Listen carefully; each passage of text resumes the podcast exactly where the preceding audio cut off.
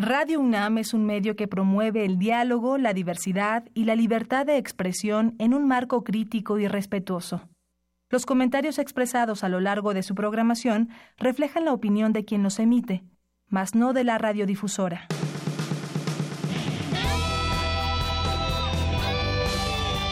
Prisma RU. Relatamos al mundo.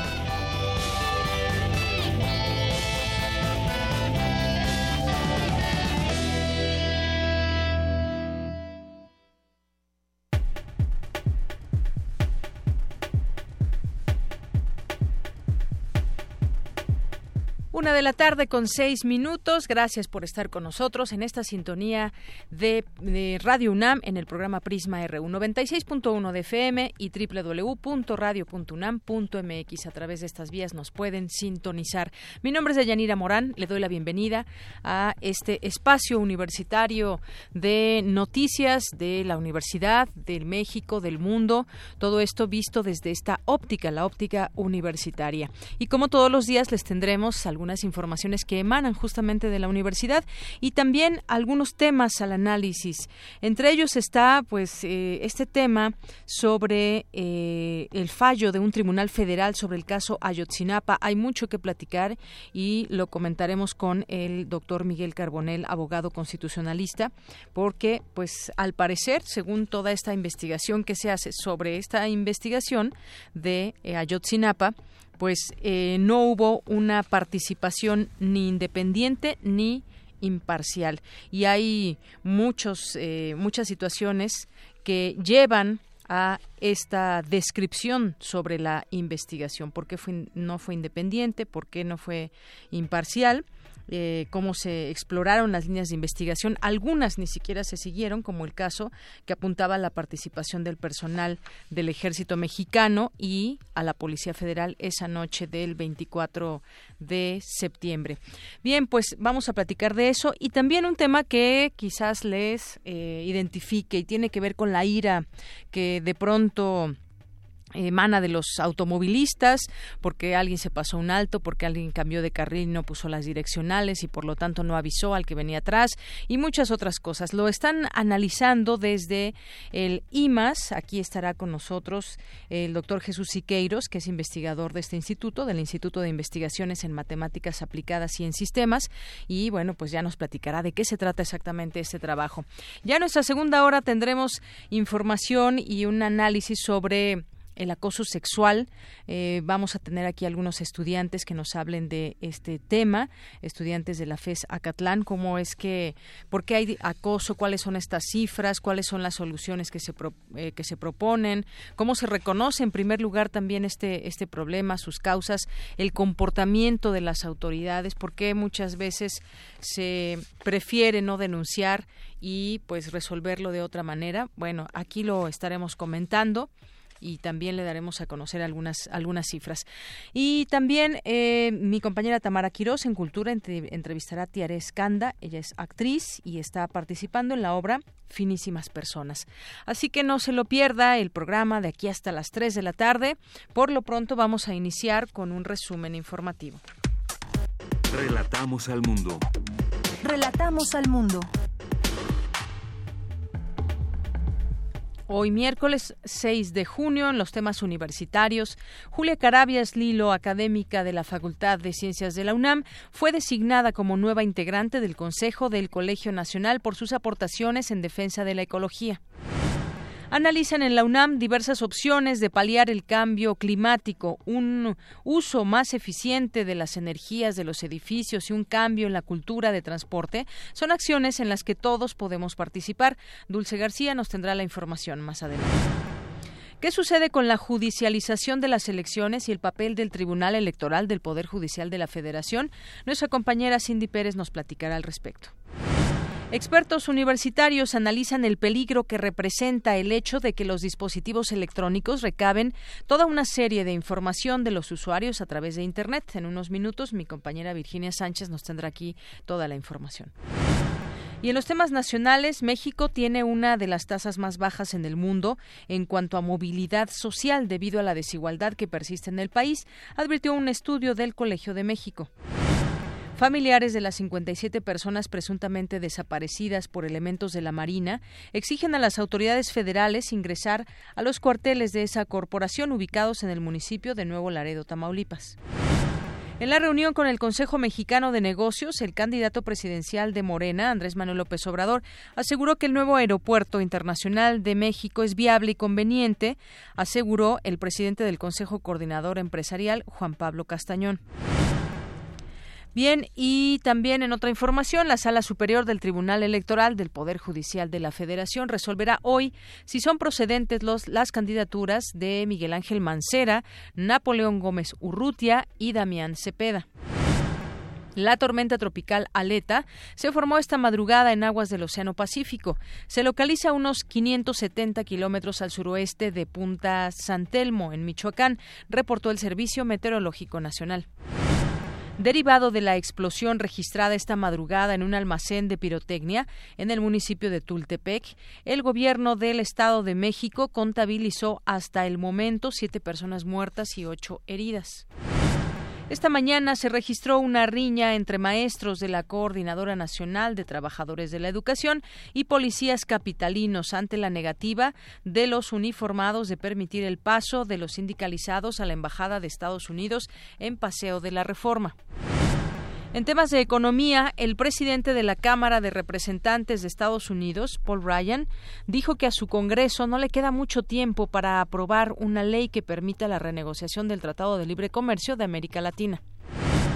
El dólar se vende en 20 pesos con 70 centavos, igual que como cerró ayer ante la respuesta de Europa de aplicar aranceles adicionales a Estados Unidos. En los temas internacionales, la Organización para la Cooperación y Desarrollo Económicos, la OCDE, advirtió que la tensión comercial entre Estados Unidos y sus socios clave, como la Unión Europea, México y Canadá, es un riesgo serio para su crecimiento y las cadenas de suministro globales. El gobierno sirio reabrió este miércoles la autovía que une las ciudades de Homs y Hama, o Hama, un mes después de que sus fuerzas recuperaron el control de un bastión en manos de rebeldes que habían mantenido la carretera cerrada por casi siete años. Hoy en la UNAM, ¿qué hacer y a dónde ir? El Instituto de Investigaciones Jurídicas te invita a la presentación del libro Telecomunicaciones y Radiodifusión en México, de la profesora Clara Luz Álvarez, académica de la Universidad Panamericana y miembro del Sistema Nacional de Investigadores, quien además ha centrado sus estudios en las tecnologías de la información. Asiste hoy a las 18 horas al aula de seminarios Dr. Guillermo Florís Margadán. La entrada es libre. Te invitamos a disfrutar del ciclo Ganadoras del Ariel que hoy presenta la cinta Ahora sí tenemos que ganar, del director mexicano Raúl Kampfer, acreedora del premio Ariel a Mejor Película en 1982, con la actuación de Patricia Reyes Espíndola, Manuel Ojeda y Ana Ofelia Murguía. Sintoniza TV UNAM en punto de las 22 horas por el canal 20.1 de televisión abierta. No te puedes perder el cine debate de la película 2 de octubre, aquí México, del director mexicano Oscar Menéndez, quien realiza un recuento cronológico de los eventos que culminaron en la matanza de estudiantes en Tlatelolco en 1968, mostrando las manifestaciones y fotografías fijas acompañadas por la voz de un narrador que interpela al espectador. En este análisis participan Joel Ortega Juárez, profesor y analista político, y el periodista José Peguero, Asiste hoy a las 17 horas al auditorio de la Casa de las Humanidades. La entrada es libre.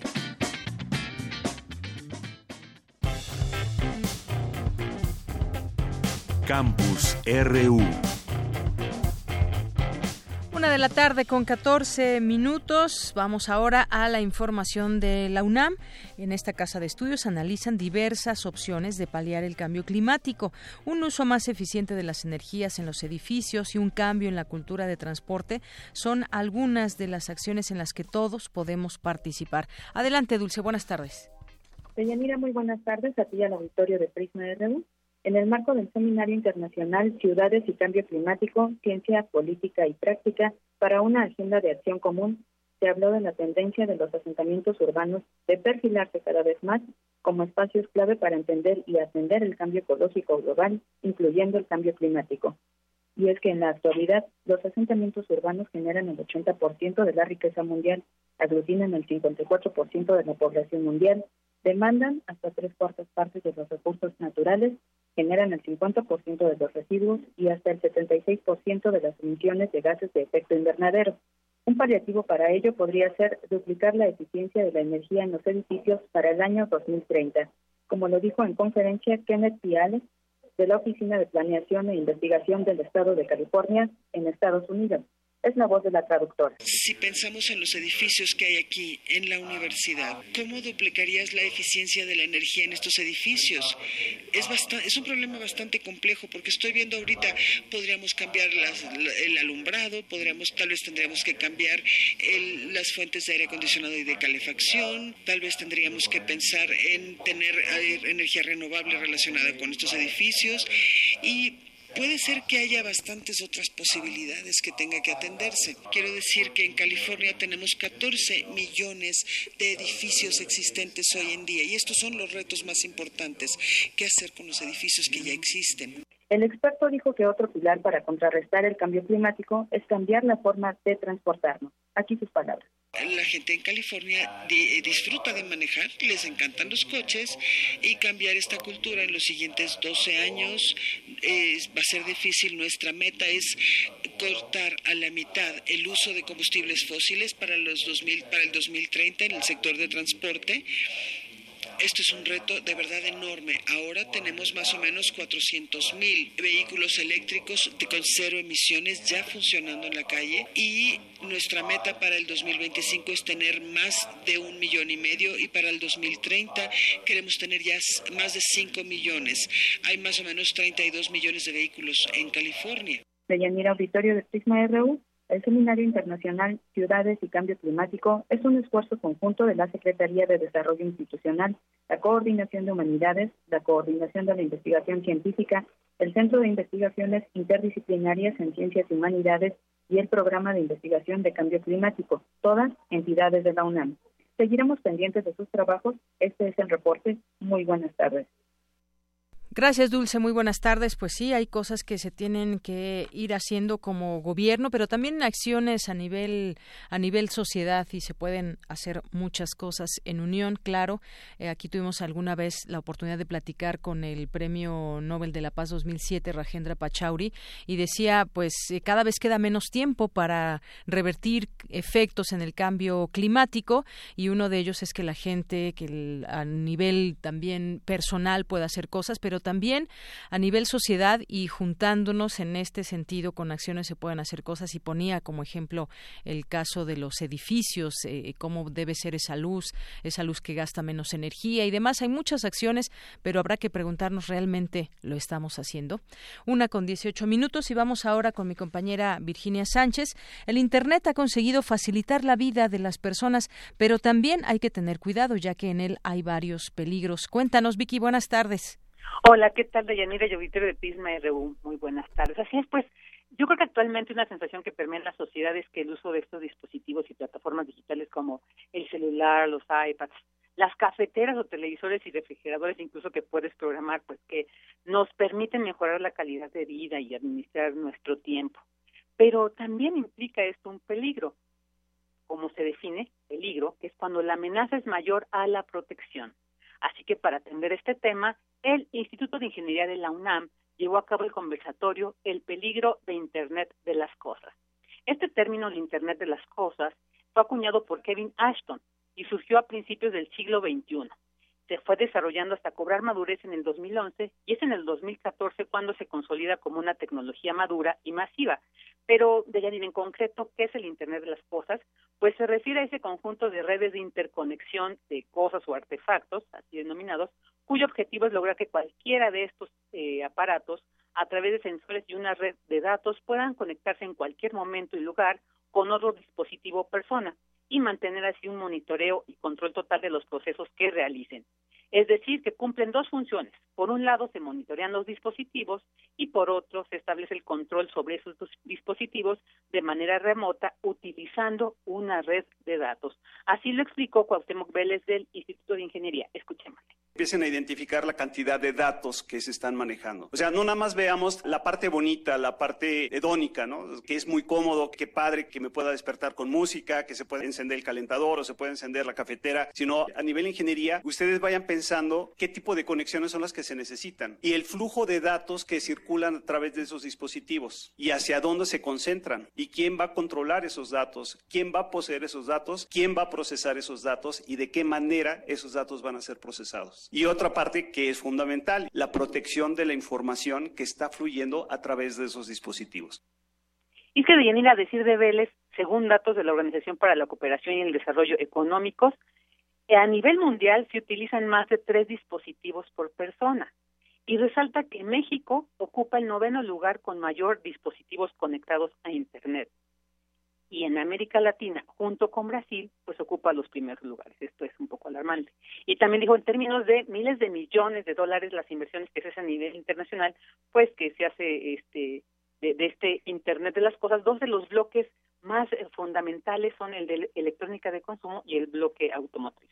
Por su parte, Julio Alfonso de León Razo resaltó que uno de los peligros del Internet de las Cosas es que a pesar de que estos artefactos se dice que son gratuitos, no muchos de estos usos de que puedes acceder gratuitamente, dice pues no es de tal no es así, ¿no? Porque hay muchas organizaciones y empresas de marketing que previa clasificación pues los ponen al servicio de otras empresas pues, para diversos fines y aseguró que en un momento todo este proceso, todo este control, todo este manejo de datos va a ser tan valioso como el petróleo. Escuchemos.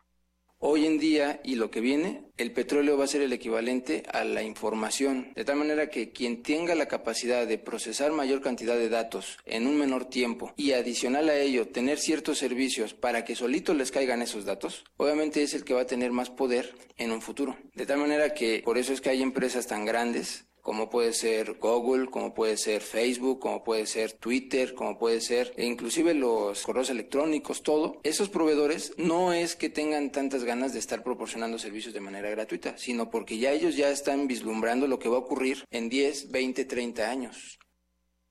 Y bueno, también Mauricio Velázquez Álvarez, presente en este conversatorio, enfatizó que habrá que reconocer aquellos dispositivos que incluso incorporan el Internet de las Cosas, eh, y que nos despiertan emociones, ¿no? Lo cual, dijo, también pues permite crear una clasificación. Así que fueron muy enfáticos los tres en establecer y aclarar que tengamos pues esta visión de que cualquier artefacto que se conecte a internet, cualquiera, así sea una cafetera, puede ser hackeado.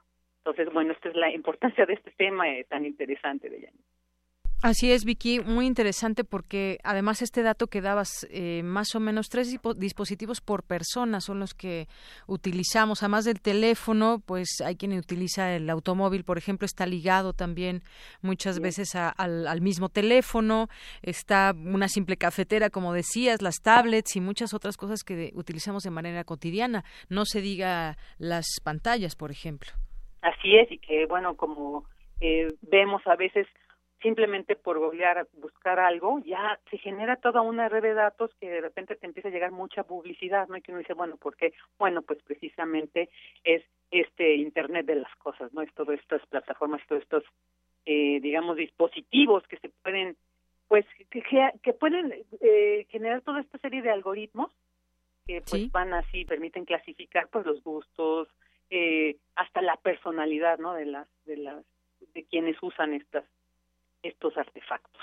Claro, y que acabamos de hacer la, la prueba, buscamos en Google algo que necesitemos, llámese o que queramos eh, ver, ropa, zapatos, y nos llega inmediatamente publicidad sobre eso. Claro, sí, y eso es precisamente esto. ¿no? hay empresas de marketing, como ellos señalan, que se encargan de esto. Entonces, eso hay que tener pues mucho cuidado porque, como ellos decían, estos datos pueden ser usados, pues sí, para bienes no meramente eh, publicitarios, pero también con otros fines, como se ha visto que se usa a veces la información. Claro, videojuegos, libros y muchas otras cosas. Pues Vicky, muchas gracias por esta por esta información. Gracias a ti, Deyanira. Muy buenas tardes. Muy buenas tardes, Vicky. Y bueno, pues vamos ahora a continuar con la información de mi compañera Cindy Pérez, que analizan en la UNAM la función y la importancia de la educación en línea. Bueno, hablando de Internet y todo esto, pues también la educación en línea se conecta a Internet, justamente. Eh, vamos contigo, Cindy.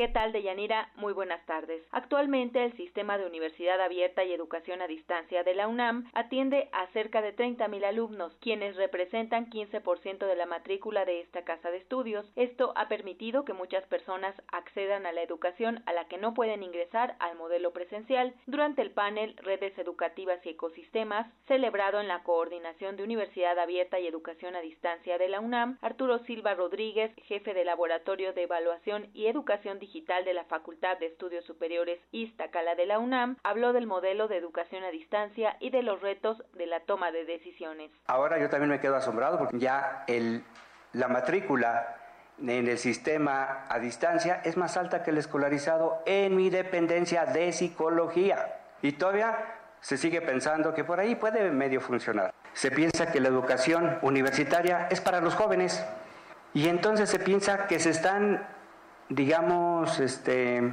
como aventando a un barril sin fondo la educación porque estamos atendiendo a esa población. Toda la gran población, y más ahora si vemos en eh, las estadísticas del INEGI, en donde estamos haciendo una población de viejos, ah, no, eso ya no lo merecen la educación. Por supuesto, el Estado tiene la obligación también de, de brindar educación a las personas que ya no son tan jóvenes. Por su parte, Marco Murueta Reyes, presidente de la Asociación Mexicana de Alternativas en Psicología, se refirió a la experiencia de AMAPSI en los cursos y talleres en línea. Como participan 15 alumnos, hasta 15 alumnos, entonces todos escribiendo al mismo tiempo, pues obviamente el movimiento del chat es mucho más rápido que si fuera entre dos personas.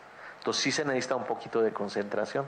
Cuando se logra eso y se, se tiene el grupo, es muy interesante porque la, la ambientación que se genera en, la cibernética es muy similar a la que se genera en un salón de clases presencial, con algunas ventajas. Nosotros pensábamos cómo esa idea ¿no? de lo, lo vivencial, inclusive ensayamos chat más Skype y empezamos a ver que poco a poco que era innecesario el Skype, que la imagen era innecesaria, que estorbaba y que el chat tenía muchísimas ventajas que no imaginamos las primeras veces que empezamos a pensar en trabajar en el chat. No tiene que hacer uso de la palabra una persona durante mucho tiempo y los demás estar callados.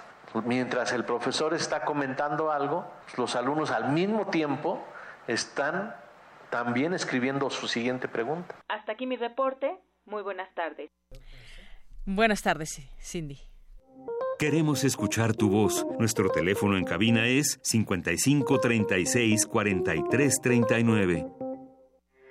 Porque tu opinión es importante, síguenos en nuestras redes sociales, en Facebook como Prisma RU y en Twitter como arroba PrismaRU. Bien, continuamos una de la tarde con 28 minutos. Les habíamos eh, dicho al principio de este informativo que tendríamos una plática con el doctor Jesús Siqueiros, que es investigador del Instituto de Investigaciones en Matemáticas Aplicadas y en Sistemas, y aquí está ya con nosotros. ¿Qué tal, doctor Jesús? Muy buenas tardes. Hola, hola, ¿qué tal? Buenas tardes. Pues vamos a platicar sobre un tema que tal vez les sorprenda un poco, la ira en automovilistas. Y esto tiene que ver, ¿qué es lo que detona que nos enojemos cuando estamos en el tráfico y que nos dan ganas de ahorcar ese automovilista que se pasó el alto, que se nos metió sin anunciarse, que comete algún tipo de infracción y esto llega a los más altos niveles de violencia a veces, pero también afecta la misma movilidad. Eh, ¿Qué tal? Bienvenido, doctor. ¿Cómo estás? Muchas gracias. Muchas y pues bueno, platícanos sobre ese tema. Yo había leído este estudio que ya se han hecho cosas en otros países, pero en Latinoamérica no. Claro y es interesante traerlo para acá y, y qué nos revela todo este estudio y demás. Bueno, que está lo están haciendo apenas. Claro, claro, claro. Sí, de hecho, de hecho es es el origen de este tipo de estudios.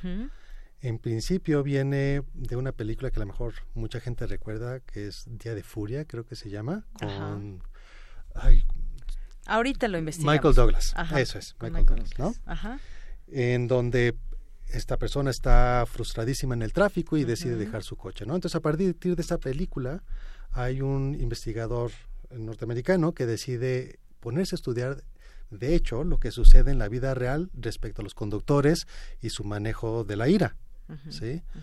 Eh, bueno, a partir de, ese trabajo de, de este investigador, eh, se han hecho distintas encuestas en diferentes partes del mundo, como comentabas tú, en Finlandia, en Japón, en Estados Unidos, este, en Inglaterra, para identificar cómo le afecta a las personas el, vivir en el tráfico, ¿sí? Y cómo se expresa esto de, en, la ira y cómo afecta a los, a los demás, a los que están rodeando a la persona que tiene de repente un, una explosión de, de, ira, ¿no? O que los dos, a los dos automovilistas, tanto el que claro, como el que se siente agredido, totalmente, a veces, pues al ver la ira del otro, el otro también se prende y entonces...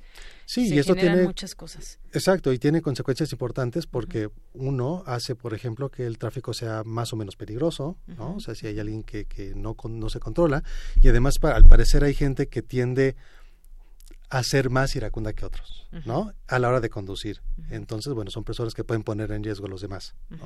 Así es, vi hace poquito un video, me parece que se hizo ya viral, donde pues está una carretera y una persona, pues se le pasó, digamos, la salida y entonces se queda parado para hacerse en reversa en la carretera. Y entonces viene un camión trata de esquivarlo y pues se voltea.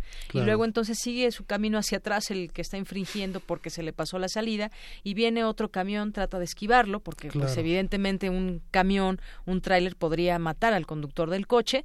Y bueno el coche simplemente alcanza a salir se echó de reversa y se va tan campante afectaciones que hubo ahí en la movilidad, el tráfico posterior que vino y demás. Sí, totalmente. Pero, pues bueno, ese es poniendo un ejemplo de los tantos que hay y que nos podemos encontrar muchos casos aquí en la ciudad. Claro. Pero, ¿cuál es la importancia de todo esto? Ustedes eh, eh, ya lanzaron una, mm, una serie de preguntas y respuestas para conocer eh, qué es lo que molesta o qué hace que, se prenda el aire en las personas. Claro. ¿Y con qué finalidad? ¿Qué va a Sí, claro. Perdón, este, te cuento un poco de qué va la cosa a diferencia de los estudios que se han hecho en otras partes del mundo, eh, que se centran en, en, esta cuestión a nivel individual, ¿no? ¿Qué es lo que hace que la gente se encienda o no se encienda? Este, nosotros, este, para nosotros, la, la encuesta que se ha aplicado en otras partes del mundo y que estamos replicando aquí en México, tiene que ver, va, es como la, la primera parte del proyecto, ¿no? La segunda parte del proyecto es poder utilizar esa encuesta para poder hacer modelación computacional respecto a cómo se comporta el tráfico de manera global a partir de esos comportamientos individuales que mm. parecerían a escala global que no son trascendentes, vaya, ¿no? Y Pero si juntamos el número de ellos al día, entonces sí se puede ver reflejado un exactamente, problema o dónde se dan estos eventos de, ira que pudieran afectar de manera global a todo, a todo el tráfico, ¿no? Ahora tú pones el caso de esta persona que se estaba echando en reversa. Hace un momento te contaba la historia o, el, caso típico de cuando queremos salir de periférico hacia la lateral y entonces llega, estamos haciendo la cola, llega alguien, se quiere meter a, la salida, ¿no? Y todo el mundo está enfadadísimo con, con esa situación, entonces no deja, no deja pasar a la persona que se quiere meter sin haber hecho la cola, ¿no? Así es. Entonces, la reacción individual respecto a la persona que se quiere meter este, y no hacer la cola es una visión, podríamos poner en este sentido, como de castigo al que está infringiendo la regla no escrita, ¿no? Pero el hecho de castigar a esta persona que está violando la regla que nos parece que es importante, tiene un efecto que, que que se acumule todo el tráfico detrás, porque además, como no fluye la persona que se quiere meter, entonces tapa el segundo carril y, se desencadena todo un evento que termina afectando a gente que ni siquiera tenía que ver con salir en esa salida particular, ¿no? Así es. Y bueno, en esta, eh, ustedes están invitando a llenar una encuesta para ver qué, despierta el enojo de los mexicanos cuando manejan. Eh, ¿Ya han tenido oportunidad de ver algunos resultados o los van a dar a conocer hasta después? Y si alguien que nos esté escuchando y quiere llenar la encuesta, ¿dónde la encuentra? Sí, sí, sí, sí, totalmente. Este, a ver, punto por punto. Sí. la, la encuesta la pueden encontrar, de hecho, en nuestro en nuestra cuenta de Twitter. ¿Sí? ¿Qué es? Nuestra, también seguramente en Facebook lo podrán encontrar. El, el, nombre de nuestra cuenta es IRA X, como de por, ¿Sí? ¿no? Manejo. IRA por manejo, IRA X manejo. Exactamente. Y que ya compartimos, por cierto, también en nuestras redes sociales, ahí la pueden encontrar. La llenan, se envía y entonces ustedes van. Claro, si uno la llena en línea, ¿no? Este, sean pacientes. No dura mucho, es, es, una encuesta que aparentemente es larga, pero en realidad no llevará más que unos 15 minutos cuando, cuando más. este, sí, y la verdad es que sería de gran ayuda para tratar de entender este fenómeno, ¿no? Y una cosa que hay que contar es que, claro, los resultados finales del estudio serán, serán públicos, pero si ustedes llenan la encuesta, también van a tener una especie como de pequeño diagnóstico de, del comportamiento de uno a la hora de conducir. Ese es como un poco el premio de de, contestar esta, esta encuesta. Y, ya veremos qué revelan los mexicanos, porque a partir de lo que se ha hecho en otros, en otros países, hoy sabemos que los ingleses, suecos o finlandeses son propensos a enfurecer si alguien cambia de carril sin encender sus direccionales, mientras que los japoneses lo hacen al, al sentirse objeto de una falta de respeto, pero y los mexicanos, bueno, pues vamos a ver, porque también de una cultura a otra pueden cambiar estas Exactamente, exactamente. Y esa es una de las cosas que yo creo que es bastante bonita de este tipo de estudios, que muestran que tenemos diferencias culturales importantes, ¿sí? O podemos ver a lo mejor qué es lo que nos une en la ira con, con, otras culturas, ¿no? Pero también hay diferencias, por ejemplo, en cuestión de género, ¿no? Entonces a las mujeres les, les, les violentan cierto tipo de acciones, a los hombres otro tipo de, acciones. O las agreden o de tipo de situaciones, exacto.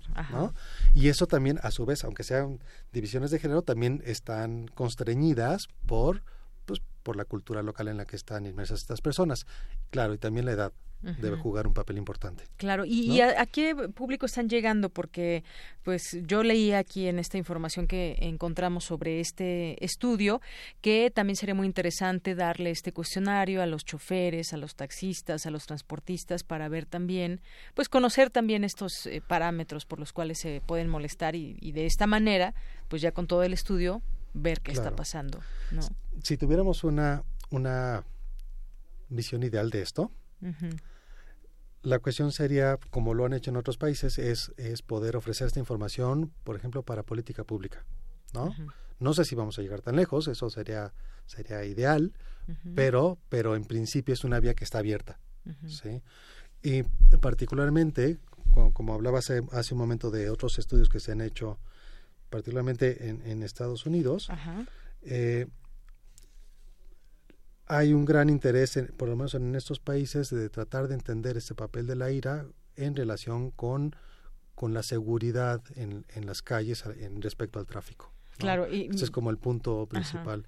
Hoy encontré además una vinculación bastante interesante eh, sobre la relación entre nuestra frustración o no en el trabajo y la ira en el manejo. ¿no? O sea, que se puede relacionar. Sí, además. sí, sí, sí, sí, sí. Exacto. Y la, y la relación era nuestra, la, vaya la redundancia, la relación entre el esfuerzo y la ganancia que sentimos tener en nuestro trabajo. Eso al final se termina expresando en la ira en el trabajo. ¿no?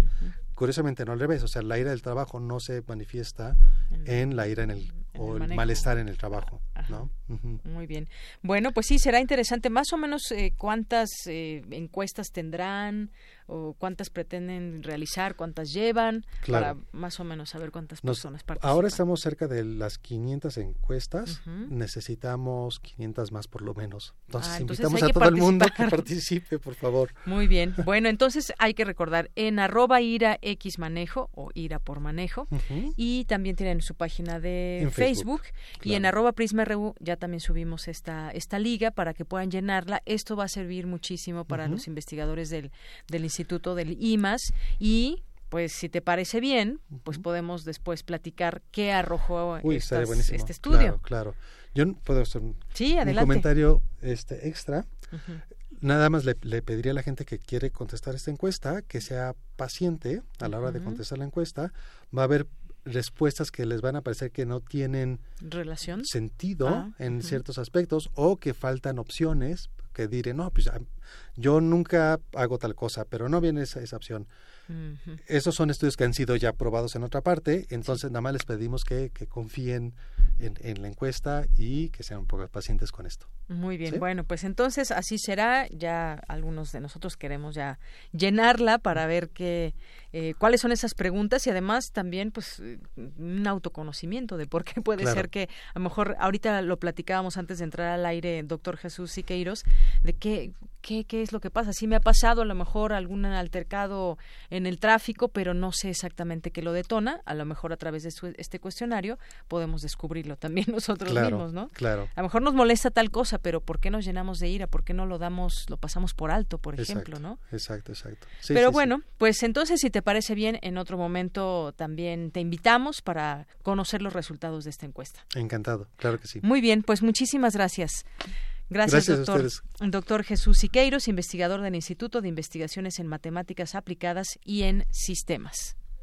Queremos escuchar tu voz. Nuestro teléfono en cabina es 55 36 43 39. Porque tu opinión es importante, síguenos en nuestras redes sociales, en Facebook como Prisma RU y en Twitter como arroba PrismaRU. Relatamos al mundo. Relatamos al mundo. Bien, pues continuamos. Una de la tarde con 41 minutos. Otro tema del que les platicábamos hace unos momentos eh, al iniciar el informativo, pues tiene que ver con eh, este fallo de un tribunal federal sobre el caso Ayotzinapa que se dio a conocer hace unos días y ordenan reponer el proceso por inconsistencias jurídicas y evidencias de tortura. Podrían quedar libres los acusados que hoy están en la cárcel. platiquemos de este tema con el doctor Miguel Carbonel. Él es abogado constitucionalista e investigador del Instituto de Investigaciones Jurídicas de la UNAM. ¿Qué tal, doctor? Bienvenido a este espacio. Muy buenas tardes. Deyanira, me da mucho gusto saludarla a usted y a todo su auditorio. Muy buenas tardes. Gracias, doctor. Pues hay varios puntos clave para entender esta sentencia, quizás. Eh, en términos generales, ¿cómo podemos entenderlo? Es decir, sabemos hoy que hubo tortura, sabemos que no fue una eh, pues una investigación independiente o imparcial, dadas estas inconsistencias que se encuentran, pero cómo entender por qué ya cuántos meses han pasado y nos seguimos preguntando por qué no se puede tener esa esa verdad jurídica, por lo menos, o porque se nos ha hablado de una verdad histórica que pues se vino abajo. Así es, Deyanira, pasan meses, incluso pasan años, porque ya este problema pues se ha venido prolongando y esta sentencia viene a constituir un momento verdaderamente sismático, un momento histórico en el desarrollo del caso Ayotzinapa, porque pone en evidencia lo que usted finalmente señala en cuanto a la existencia de torturas. Eh, torturaron prácticamente a todo mundo, incluso hasta los pobres testigos que fueron remitidos nada más para para que declararan, también salieron torturados, la Marina, el Ejército, la PGR, y entonces lo que hace este tribunal colegiado de circuito en esta extensa sentencia, son 712 páginas, Diana, es ir puntualizando de manera muy detallada, de manera muy exhaustiva, cuáles fueron las, las circunstancias en las que estas personas son detenidas, eh, el tiempo que tardan en ser puestas a disposición del Ministerio Público, porque la Constitución dice que tienen que ser puestas inmediatamente a disposición, cosa que no sucedió. Por ejemplo, en la sentencia se relata el caso de dos detenidos en Cuernavaca que tardan 11 horas y media en ser trasladados hasta la Ciudad de México, eh, aduciendo una serie de razones por parte de la autoridad verdaderamente risibles. Dicen que se les ponchó la llanta, que se les calentó el motor, que se tenía que parar el vehículo cada 20 minutos, que entrando a la ciudad había marchas que detuvieron la, circulación, o sea, verdad, 11 horas y media, 11 horas y media desde Cuernavaca hasta la PGR es verdaderamente ridículo. Sí, increíble, eh, no, no, no es creíble. Las, las lesiones que presentan eh, y, y, luego la narrativa de las circunstancias, porque cuando se tortura a las personas, pues obviamente firman lo que lo que la autoridad quiere que firmen o, manifiestan lo que quiere que, la autoridad que digan. Y entonces no queda claro, por ejemplo, eh, las circunstancias en las que los eh, normalistas de Ayotzinapa llegan a, a, Iguala, eh, no queda claro, por ejemplo, cómo los transportan hasta el basurero de Cocula, cómo se genera este supuesto incendio, bueno, o, incendio, vamos a vamos a partir de este hecho, incendio que a, partir del cual se eliminan los restos de los cadáveres.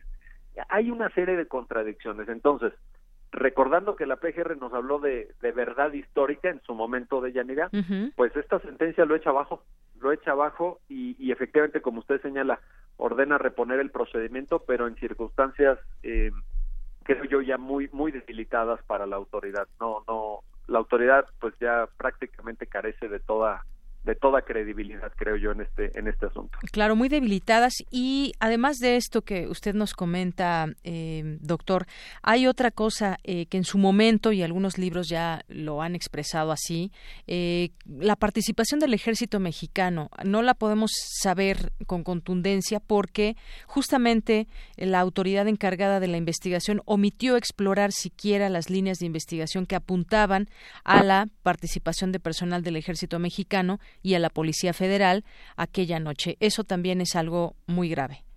Es muy grave y, tan es grave eh, que la propia sentencia ordena que, eh, por ejemplo, ordena crear una comisión de la verdad, cosa que ha llamado mucho la atención, y dice que esta comisión de la verdad debe tener acceso pleno e irrestricto a instalaciones militares. Es decir, los cuarteles tienen que estar abiertos para que esta comisión de la verdad realice indagatorias, realice búsquedas, realice pruebas periciales, en fin, lo que se requiera pero no no puede seguir ocultándose el ejército, no puede seguir eh, pues em, digamos regateándose eh, eh, la investigación en torno a esta supuesta participación de efectivos militares en, en esos hechos tan lamentables. Entonces también la sentencia aborda de manera muy puntual ese, ese tema y tendrá que llevarse a cabo la indagatoria eh, a partir de las de las condiciones que la propia sentencia fija. Así es. Por una parte tenemos este caso de omisión, nos investigó el caso de tortura, lo que usted nos platicaba, esta pues dilación de, de presentar a estos detenidos, una serie de inconsistencias que sí justamente llevan a, eh, a que se desmorone lo que se había planteado en algún momento. ¿Qué queda ahora? Pues ha pasado mucho tiempo, no se puede a través de esta investigación decir qué sucedió con los estudiantes de una manera contundente. Se ha logrado también, pues desafortunadamente, eh, hacer un mal manejo de pronto cuando los padres de, estos estudiantes querían entrar a los cuarteles y demás. Se ha hecho un manejo también muy, muy sucio mediáticamente de incluso quererlos eh, inculpar, de querer sobresalir en, en muchos asuntos, pero aquí lo vemos, se ha caído esta, pues digamos, este expediente tal y como lo tenía nuestra investigación como tal. ¿Qué queda? ¿Qué viene? Dada el tiempo que ha pasado, doctor? A ver, la sentencia es muy puntual en, en cuanto a que eh, todo lo actuado en el proceso penal de estas personas que promovieron el amparo, que es lo que resuelve el tribunal colegiado, todo lo actuado se cae. Se tiene que reponer el procedimiento desde el inicio, eliminando aquellas declaraciones que fueron obtenidas bajo tortura. El tribunal dice si, si se torturó a las personas, si las personas torturaron presionadas, sin acceso a defensor, eh, eh, en medio de tremendos suplicios que les infligieron, porque también la sentencia detalla eh, qué les hicieron en particular. Entonces dice, todo esto no puede tener ningún valor, esto se anula, por un lado. Por otra parte, se instruye a que se cree esta comisión de la verdad, se dan 10 días para que sea creada, en donde participen los padres de los propios desaparecidos y la Comisión Nacional de los Derechos Humanos. La PGR formará parte de esta de esta comisión, pero la sentencia exige que no sea ella quien dirija las investigaciones, dado que se acreditó su negligencia, su falta de imparcialidad, su falta de objetividad que ya mencionábamos.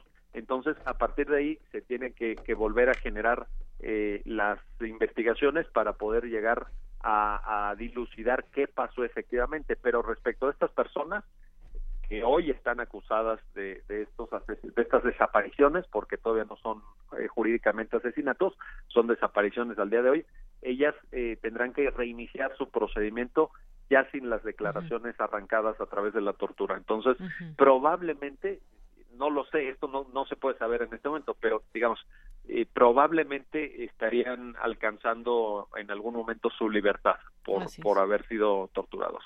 Muy bien, bueno, pues vamos a ver esta comisión de la verdad. Por una parte, hay una, eh, se debe de entregar, según la sentencia, una indemnización parcial a los familiares y el Estado no quedaría liberado de su deber de seguir enfocando todos los esfuerzos institucionales hasta, pues, saber lo que pudo haber pasado, llegar a esa realidad. Doctor, pues muchas gracias, muchas gracias por haber estado aquí con nosotros. Un gusto, como siempre. Saludos de Yanira. Muy buenas tardes. Hasta luego, doctor Miguel Carbonel.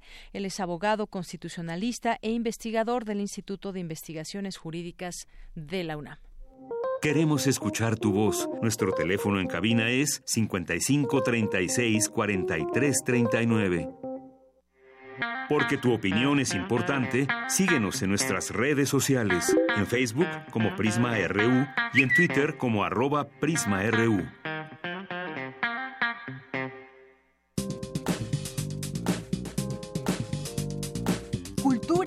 RU.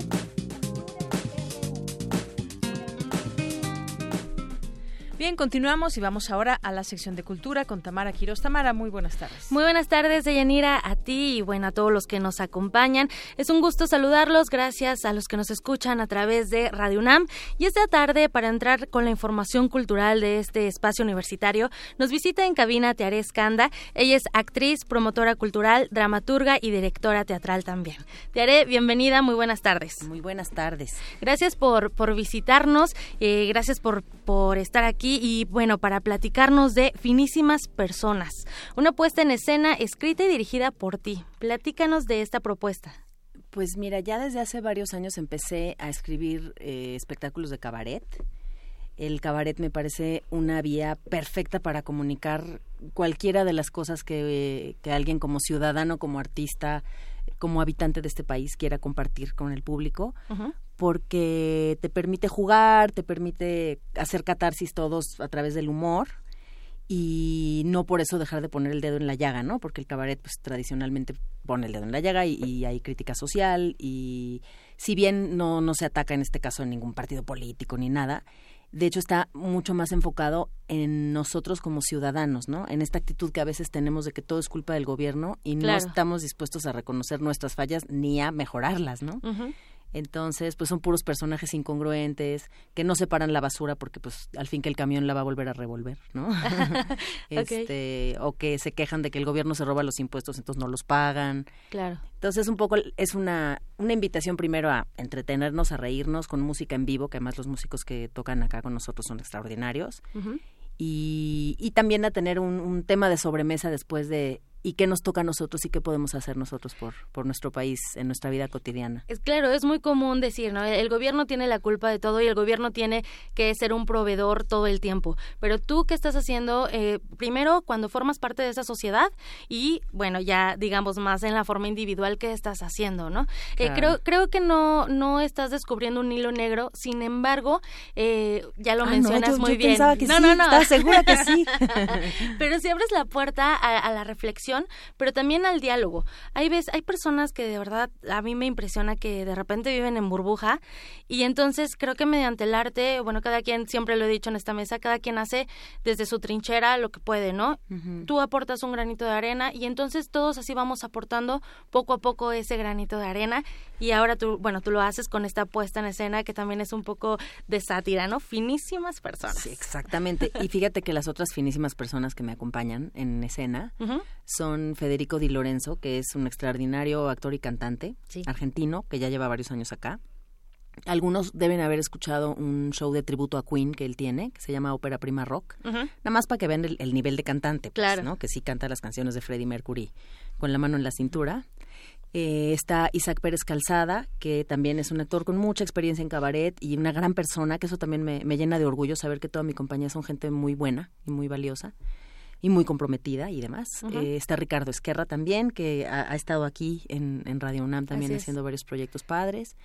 Eh, tengo a dos actores jovencitos, a Katia Bizarro y a Daniel Ortiz y a Daniel Araujo, que es un actor que había dejado los escenarios un tiempo y ahora tengo el, placer de que regrese conmigo, que está siendo un candidato independiente que tiene todo menos ser independiente, ¿no? es, de todos los colores, como la vida misma. Y este y bueno, pues hay varios números musicales, hay varios géneros musicales. Eh, creo que es un espectáculo muy gozoso, la escenografía la hizo Félix Arroyo. Es la primera vez de todos los shows que he hecho, la primera vez que tengo una escenografía, porque nunca había tenido dinero para hacer una escenografía. Y esta vez, gracias a Dios, nos dieron EFI Artes. Ok.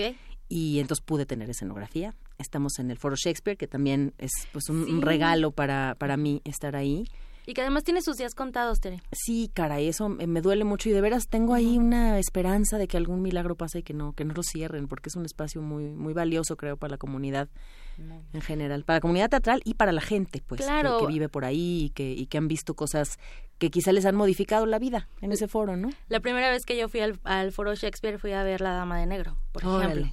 O sea, también es, es como una oportunidad de conocer y bueno, también para ver finísimas personas que se está presentando en este recinto. ¿Qué día se presenta y a qué hora? Mira, estamos los miércoles y jueves a las 8.30 de la noche hay descuentos para estudiantes, de descuentos de INAPAM, pues los, los tradicionales descuentos. eh, también si alguien me quiere seguir en Twitter, eh, mi cuenta es arroba tiare-scanda, lo mismo en Instagram, que son las que más uso. También tengo una de Facebook que ya la estamos usando un poquito más. Pero las que yo atiendo, digamos, personalmente son Twitter e Instagram. Este, porque no quiero que nadie se quede sin verla porque no tenía lana. Entonces, si alguien de veras me dice, sabes que sí quiero ir a ver tu obra, pero de veras no tengo lana, escríbanme y vemos qué hacemos. Sobre todo eso de hacer catarsis. El cabaret de eso te permite y también te permite la improvisación, que también es muy importante. Y eso es como un regalo que te da el, el teatro, por ejemplo, ¿no? Que puede ser más orgánico, que puedes interactuar directamente con las personas. Además, ¿sabes qué? Pienso que en esta era digital que estamos viviendo, todas las experiencias vivas nos hacen mucha falta. O sea, realmente nos estamos relacionando el 90% del tiempo con la maquinita y a través de la maquinita. Y el teatro, pues, es de las pocas experiencias vivas que todavía hay que podemos compartir con otros seres humanos. Porque aunque estés en la sala y no conozcas al de al lado, se vuelve una energía común. O sea, realmente el público se vuelve un ente. Por eso es que hay públicos distintos, ¿no? La energía de cada público es distinta y pues es una retroalimentación entre lo que está pasando en el escenario y lo que pasa abajo. Es muy interesante el, fenómeno del teatro y claro, uno siempre anhela, sin importar el género que estés haciendo, primero que la gente realmente se entretenga, porque me parece que no se vale hacerlo salir de su casa y pagar un boleto eh, para aburrirlos. Eso sí me parece imperdonable y después eh, pues ojalá que salgan distintos de cómo entraron no que, que, algo les despierte que algo les mueva. Tienes esa responsabilidad como como artista y también ese compromiso. Qué gusto que nos lo digas aquí en este espacio. Y bueno para finalizar me gustaría eh, hacerte una pregunta facilísima, tal vez no tanto. ¿Por quién vas a votar? Ah, no. porque eso es más difícil. Claro.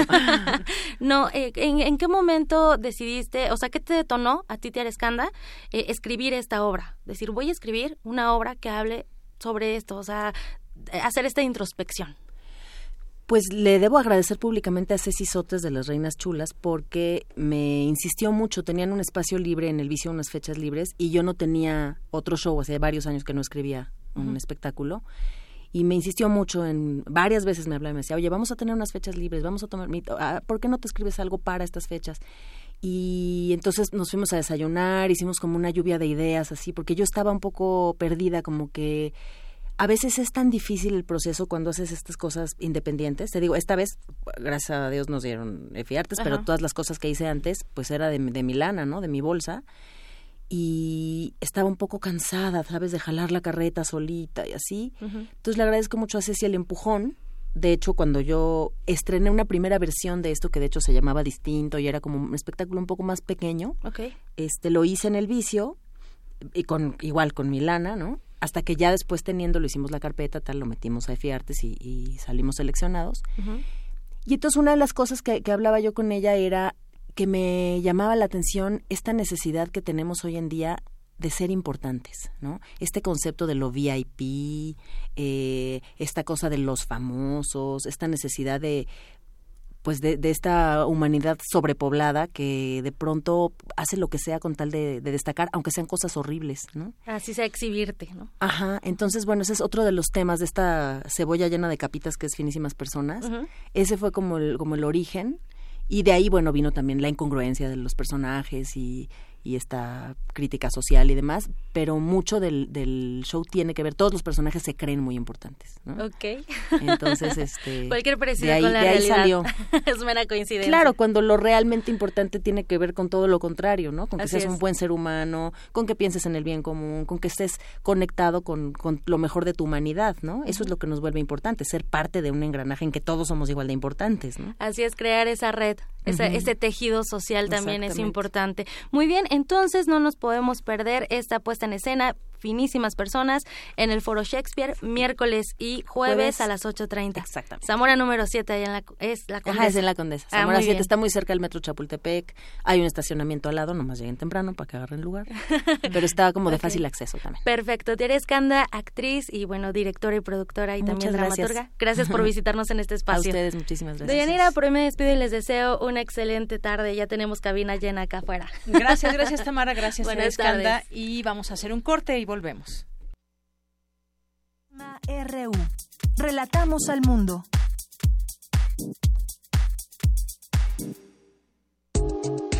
La psicología observa al ser humano, sus escenarios y comprende su diversidad. Adentrémonos en ella. Juntos hagamos Conciencia, Psicología y Sociedad. Un programa de análisis y reflexión con Berenice Camacho y las doctoras en psicología Tania Rocha y Mariana Gutiérrez. Todos los lunes a las 18 horas por el 96.1 de FM y su retransmisión los jueves a las 16 horas por el 860 de AM. Radio UNAM, Experiencia Sonora. Así suenan las calles en Cuautitlán Izcalli. Necesitamos vialidades dignas. Recuperemos nuestras calles para volver a tener un municipio limpio, ordenado y con oportunidades. Hagamos equipo. Vota este primero de julio por el frente. Ya no caigas en el mismo bache una vez más. Ray Guzmán Corroviñas, candidato a presidente municipal de Cuautitlán Izcalli por la coalición por el Estado de México al frente, Partido Acción Nacional. PRD, Izquierda Hoy. Somos la izquierda que se identifica con las y los jóvenes, convencidos de lo que creemos. Porque cuando dicen desigualdad, reclamamos igualdad. Cuando dicen jerarquía, reivindicamos la equidad. Cuando imponen control, decimos respeto a la diversidad. Y cuando hay abusos, exigimos nuestros derechos, los de todas y todos, sin distinciones. Estas son nuestras causas, es la actitud con la que vivimos. Hoy es nuestro tiempo y estamos seguros de una cosa. Somos la izquierda de hoy. Resistir está en la naturaleza humana. En todo aquello que hemos creado para nuestro cuerpo y nuestro espíritu. En la libertad de nuestros sentidos y el derecho a nuestros pensamientos. En nuestra capacidad de ser responsables y en el gusto de entretenernos. Tenemos un legado que mantener y nuestra tripulación cumple su misión con honor. Resistencia modulada. De lunes a viernes, de las 20 a las 23 horas, por el 96.1 de FM, Radio UNAM. Experiencia sonora. Escúchalo, quieres ser presidente. No polarizas. No, sí, eh, hace falta a veces, a veces, eh, mucha claridad. ¿Claridad? Yo voy a gobernar consultando al pueblo. Pero... Le tengo mucha desconfianza a todo lo que llaman sociedad civil. No estamos en contra de los empresarios de México. Pero... Son traficantes de influencia, no empresarios. ¿Quién engaña? ¿López Obrador o López Obrador? Vota por los candidatos a diputados y senadores del PAN. Todos los días es lo mismo. Más de una hora para conseguir transporte. Las personas con discapacidad sufrimos doblemente el problema de movilidad que existe en la Ciudad de México. Ellos, como tú y como yo, son ciudadanos. No merecen ser discriminados. Queremos una ciudad de brazos abiertos, no más intolerancia, no más discriminación. Soy Beatriz Pajés, una mexicana más desde el Senado. Protegeré tus derechos. Beatriz Pajés. También al Senado, Ciudad de México.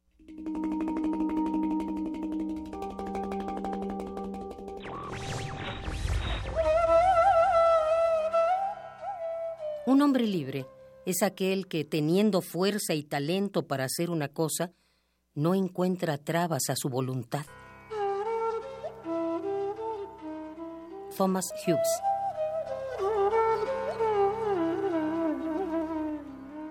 Radio UNAM. La Escuela Nacional de Trabajo Social y Radio UNAM presentan Vida cotidiana, sociedad en movimiento. un programa para analizar las distintas problemáticas sociales y documentar alternativas e intervenciones para enfrentarlas. ¿Por dónde empezamos? Acompáñanos todos los viernes a las 4 de la tarde por el 96.1 de FM. Radio UNAM. Experiencia sonora.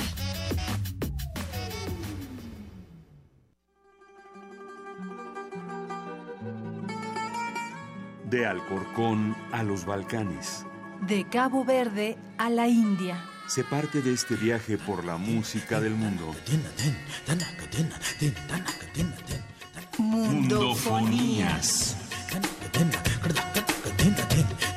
Una expedición de Araceli Zigane y Juan Antonio Vázquez. Sábados a las 18 horas por el 96.1 de FM. Radio UNAM. Experiencia sonora. Porque tu opinión es importante, síguenos en nuestras redes sociales, en Facebook como Prisma RU y en Twitter como arroba PrismaRU. Prisma RU. Relatamos al mundo.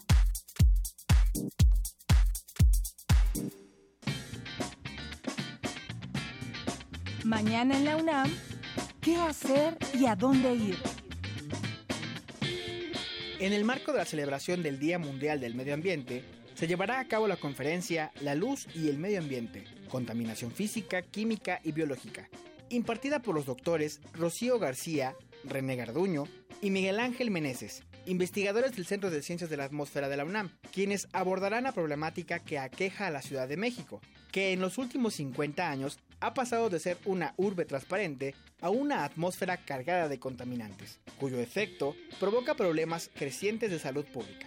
La cita es mañana 7 de junio en punto de las 13 horas en el Auditorio Fósforo del Museo de la Luz ubicado en San Ildefonso 43, en el centro histórico.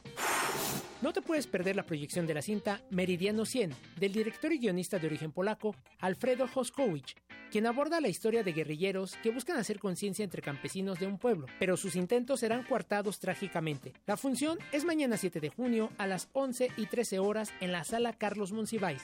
La admisión general es de 40 pesos.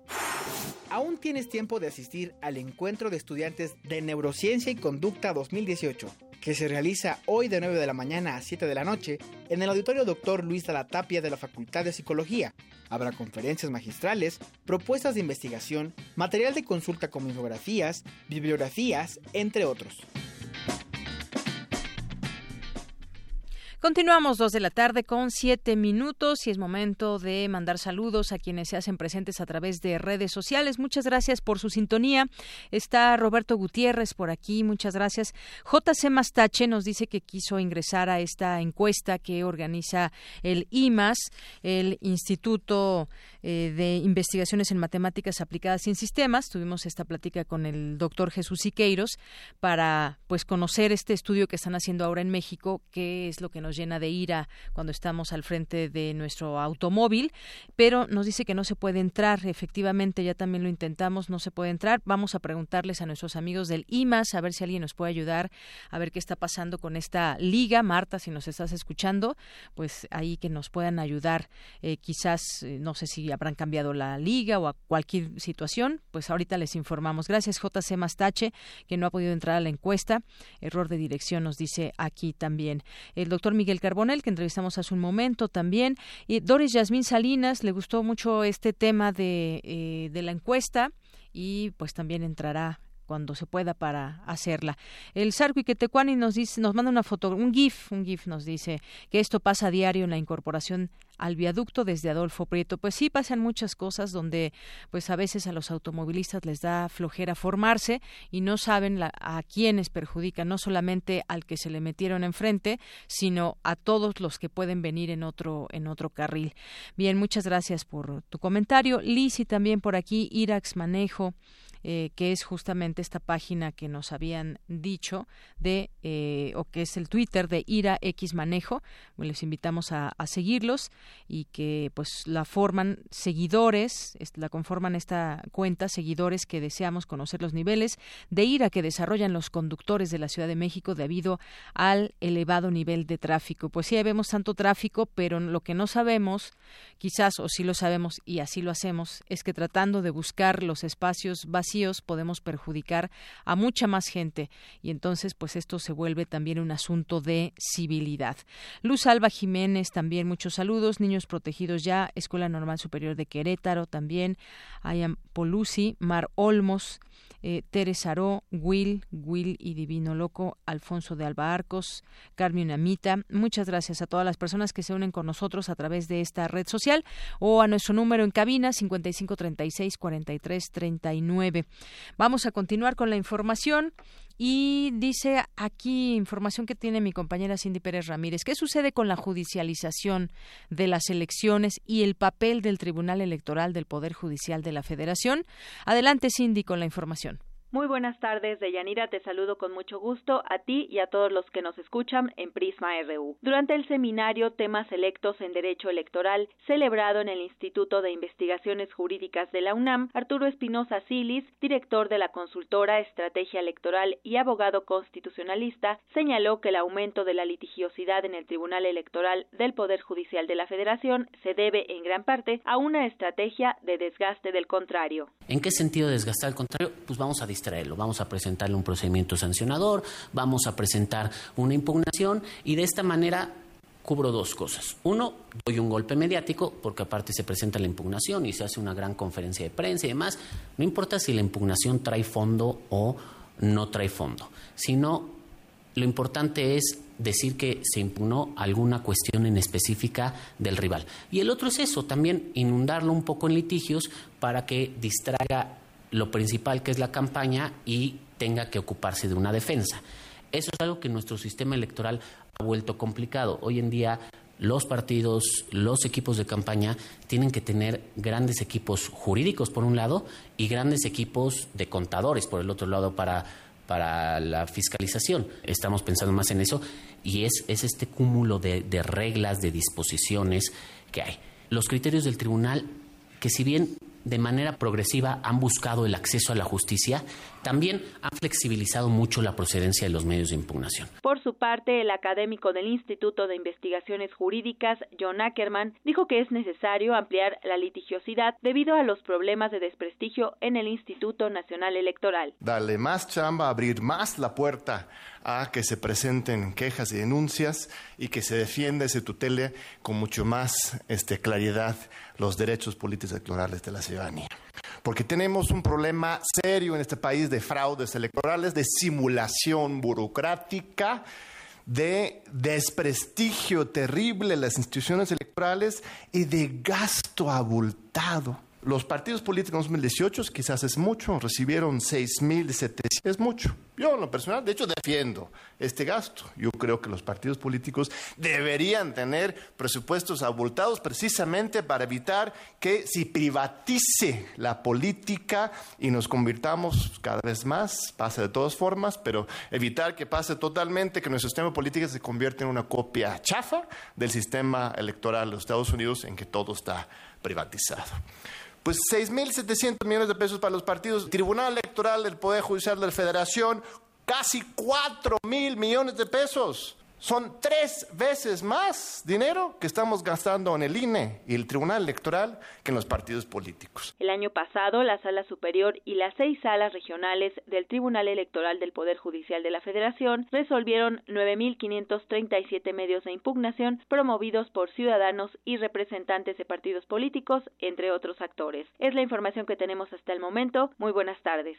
Gracias, Cindy. Buenas tardes. Vamos ahora con mi compañera Cristina Godínez. El Archivo Histórico de la UNAM invita a donar materiales de y sobre, de y sobre mujeres para conformar la colección Una en Una. Adelante, Cristina, con la información. Así es, Deyanira, buenas tardes. Esas fotos de nuestras abuelas, tías, hermanas o sus recetarios y cancioneros, aquellas cartas guardadas en el baúl, ese diploma que recibieron hace muchos ayeres y en general todo eso que nos acerca al conocimiento de lo femenino puede formar parte de la colección Una en Una. Se trata de un proyecto del Instituto de Investigaciones sobre la Universidad y la Educación de la UNAM, cuyo propósito es integrar distintos materiales que contribuyen al conocimiento de la mujer. Y de ello nos habla la doctora Clara Inés Ramírez González, encargada del archivo histórico. Es un proyecto que busca crear una colección sobre documentos producidos por mujeres para poder conocer mejor la historia de las mujeres, nuestra propia historia. El problema es que en los archivos hay muy pocos documentos de mujeres. Yo soy la coordinadora del Archivo Histórico de la UNAM y hemos podido ver que los documentos y la memoria de las mujeres se resguarda menos porque se considera o se ha considerado hasta ahora menos relevante que la actividad más pública de los hombres. Entonces, eh, los documentos de mujeres suelen quedarse en las familias y a la larga muy pronto desaparecen. Las personas que deseen hacer su donación los invitamos a ponerse en contacto con el archivo histórico o el seminario Escritos de Mujeres. En la convocatoria hay un correo que es una en una colección arroba gmail.com o se comuniquen con el archivo histórico al 5622-6995 extensión 2053.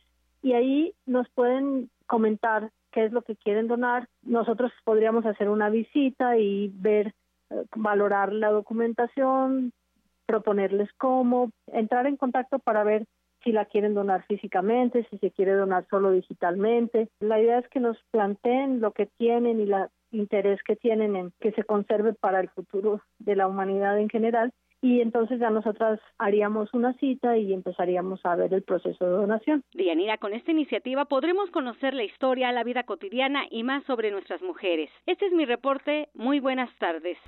Gracias, Cristina. Muy buenas tardes.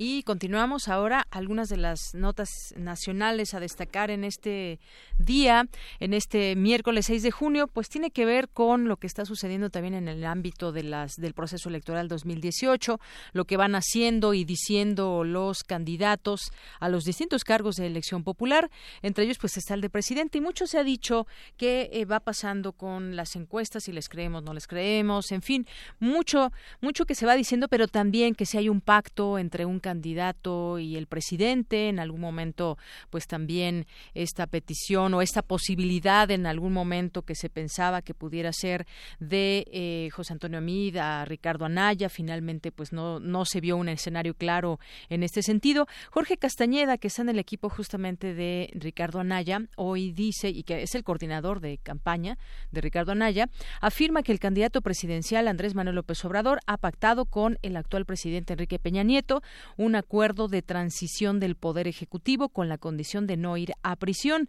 Por otra parte, defiende el poco avance del candidato del Partido Acción Nacional. Según declaraciones, se debe a la lenta toma de decisiones dentro del partido. Agregó que el candidato perdió fuerza por el ataque faccioso contra Manuel Barreiro. Es lo que dice hoy en una entrevista breve que le hacen ahí en el Universal, lo que dice Jorge Castañeda. ¿Usted qué opina? ¿Hay un pacto ya entre López Obrador y Peña? Bueno, eso es lo que dice Jorge Castañeda el día de hoy. Entre otra información, hubo una explosión en la madrugada ya en Tultepec, de nueva cuenta Tultepec. En esta ocasión, desafortunadamente, dejó siete muertos, nueve heridos. Esto fue poco después de la una de la mañana que ocurrió esta explosión en una vivienda en el barrio de La Piedad, dejando como saldo siete personas, saldo siete personas fallecidas. Y bueno, pues en este lugar había pirotecnia. Bueno, parece ser que las historias de pronto pues se repiten, es tiempo de calor, no se debe pues guardar todo este material si no se tiene una específico, un específico cuidado al respecto. En otra eh, información, maestros de la CENTE ven posibilidad de cerrar el acceso al aeropuerto de la Ciudad de México. Están determinando esta posibilidad como parte de sus acciones diarias de manifestación contra el gobierno para la instauración de una mesa de negociación con ellos. Y bueno, por lo pronto, granaderos protegen la embajada estadounidense ante protestas de la CENTE. Hay una barricada eh, de policía auxiliar de la Ciudad de México que protege la embajada de Estados Unidos de los maestros de la sección 22, los cuales, tras marchar por reforma, llegaron al inmueble como parte de su agenda de movilizaciones. Dos con dieciocho minutos y ahora vamos a los temas internacionales. Internacional RU. La Comisión Europea aprobó hoy la imposición de aranceles adicionales a productos estadounidenses, medida que entrará en vigor en julio, en respuesta a la decisión de Estados Unidos de grabar las importaciones de aluminio y acero. El nuevo cuartel general de la OTAN realizará mañana jueves por primera vez una reunión de los ministros de defensa de sus estados miembros para aumentar la capacidad de reacción de la alianza ante un eventual ataque, explicó el secretario general Jens Stolberg.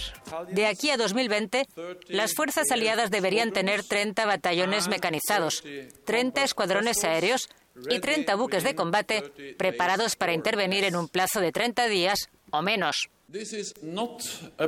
No se trata de desplegar nuevas fuerzas, se trata de aumentar la preparación de las fuerzas existentes.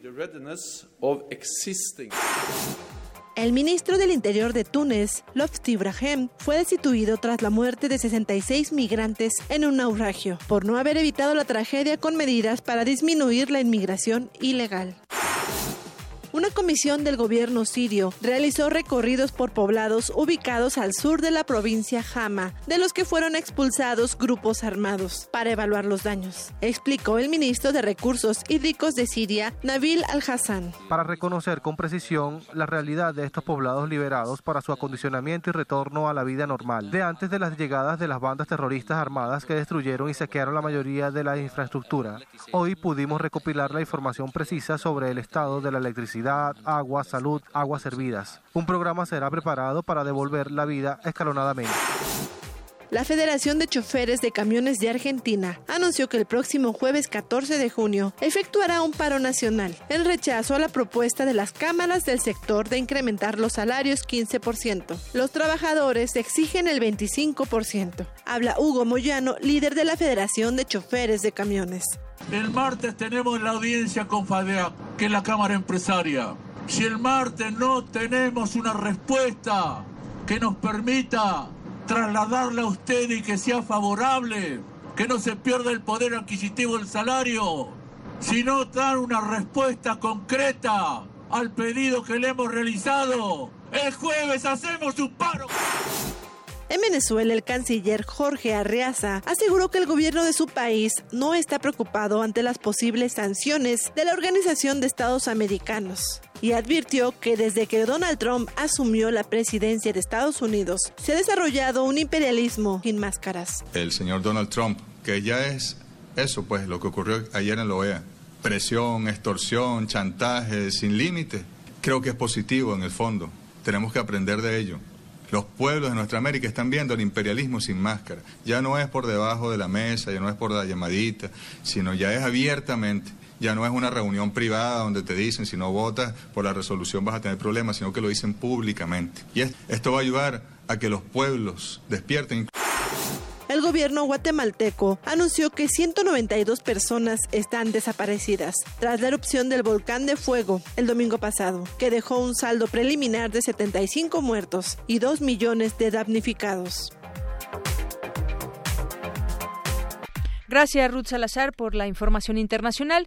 Y también Europa ya responde a medida de Estados Unidos con más aranceles. La Comisión Europea informó que en julio, el próximo mes, entrarán en vigor aranceles a productos agrícolas como son el maíz dulce y jugo de naranja, así como industrializados, maquillajes, materiales de construcción, en respuesta a los aranceles de aluminio y acero impuestos por Estados Unidos. Ya empiezan estas respuestas. La Unión Europea estima pérdidas por 6.4 mil millones de euros, por lo cual el aumento en sus productos dará un reequilibrio de generar 2.8 mil millones de euros.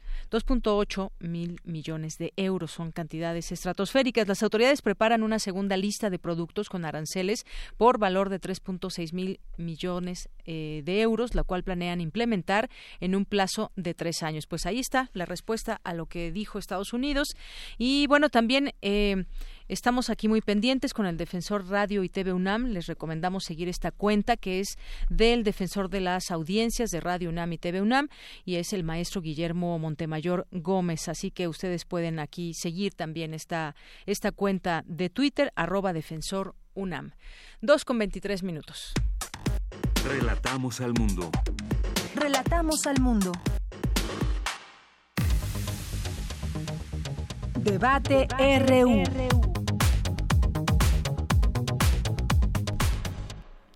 Dos de la tarde con 23 minutos y entramos a esta sección de debate con estudiantes que ya nos acompañan aquí de la FESA Catlán. Y antes, este tema va a ser sobre acoso sexual. Vamos a platicar con la doctora Gloria Careaga. Ella es especialista en temas de género. ¿Qué tal, maestra? Maestra, ¿cómo está? Buenas tardes.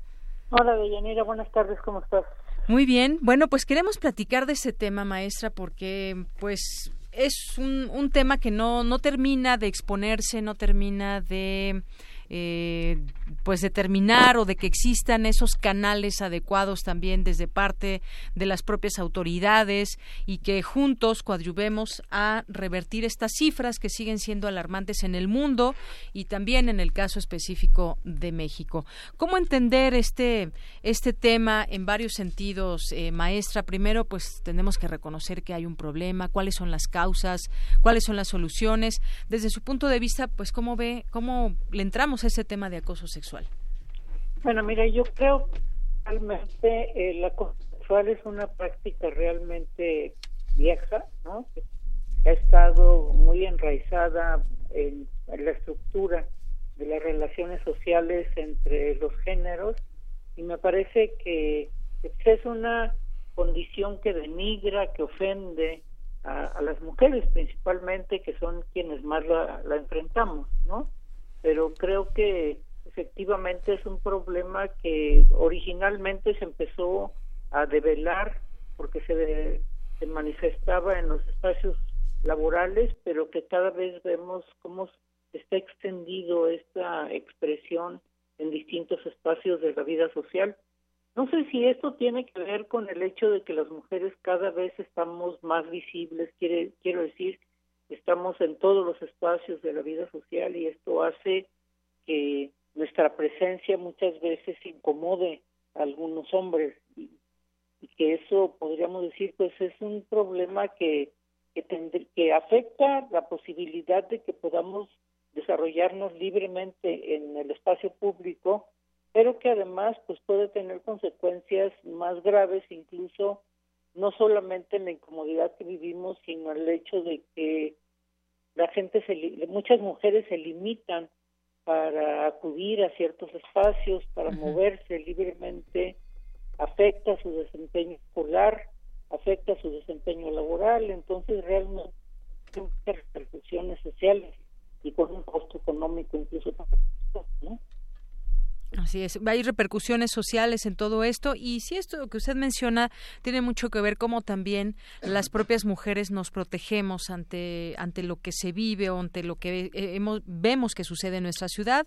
Por ejemplo, pues evitamos ciertos lugares, incluso se viste, se evita cierto tipo de vestimenta porque pueda eh, provocar una situación con los acosadores, muchos de ellos que se encuentran en el transporte público, en la calle, en todos lugares. Así es incluso, bueno, que nos vamos a decir que el acoso sexual es un comportamiento que nos impone límites, es decir, que cercena nuestras libertades y que eso nos limita en cuanto a, a nuestro desarrollo, a nuestra participación en distintos espacios, porque una teme que va a enfrentar el acoso sexual o, lo señal, o el descrédito y esto hace que muchas veces pues, la gente como dice, se vista de cierta manera, se tenga que vestir de cierta manera, tenga que tratar de pasar invisible, ¿no? En, muchos espacios, o se le exige una, vamos a decir, una exagerada discreción a sus comportamientos, a sus modales, a su forma de, ser. Así es, y llegamos a un grado en que podemos decir que el, el hecho es que el acoso sexual es parte integral de la vida cotidiana de ciudades como esta, por ejemplo, y en muchos otros países también, eh, particularmente en lugares públicos. Hemos llegado al grado de, pues, de describirla como, como tal. ¿Qué, ¿Qué pasa? ¿Cómo la podemos ver eh, socialmente? Sabemos que es algo negativo y, sin embargo, se sigue, se sigue ejerciendo, se sigue llevando a cabo, maestra. Pues lo que se considera es que es una, una respuesta de los hombres ante el avance de las mujeres. Es decir, vamos a decir que siempre ha existido o, desde hace mucho tiempo ha existido el acoso sexual, pero lo que nosotros vemos es que esto pareciera que va creciendo y que tiene que ver, por un lado, con la idea que se tiene con respecto a quiénes somos las mujeres, ¿no? Como si fuéramos un objeto que está disponible para saciar las necesidades o el gusto de los hombres. O por otro lado, se considera que es que es una actitud que se, que se manifiesta como una forma de castigar, de sancionar la presencia de las mujeres en los espacios públicos. Es decir, que por detrás la idea de que las mujeres debiéramos estar reducidas al espacio, al espacio doméstico. Y, y, maestra, también usted nos decía al inicio de esta plática, es una práctica muy vieja esta del acoso sexual.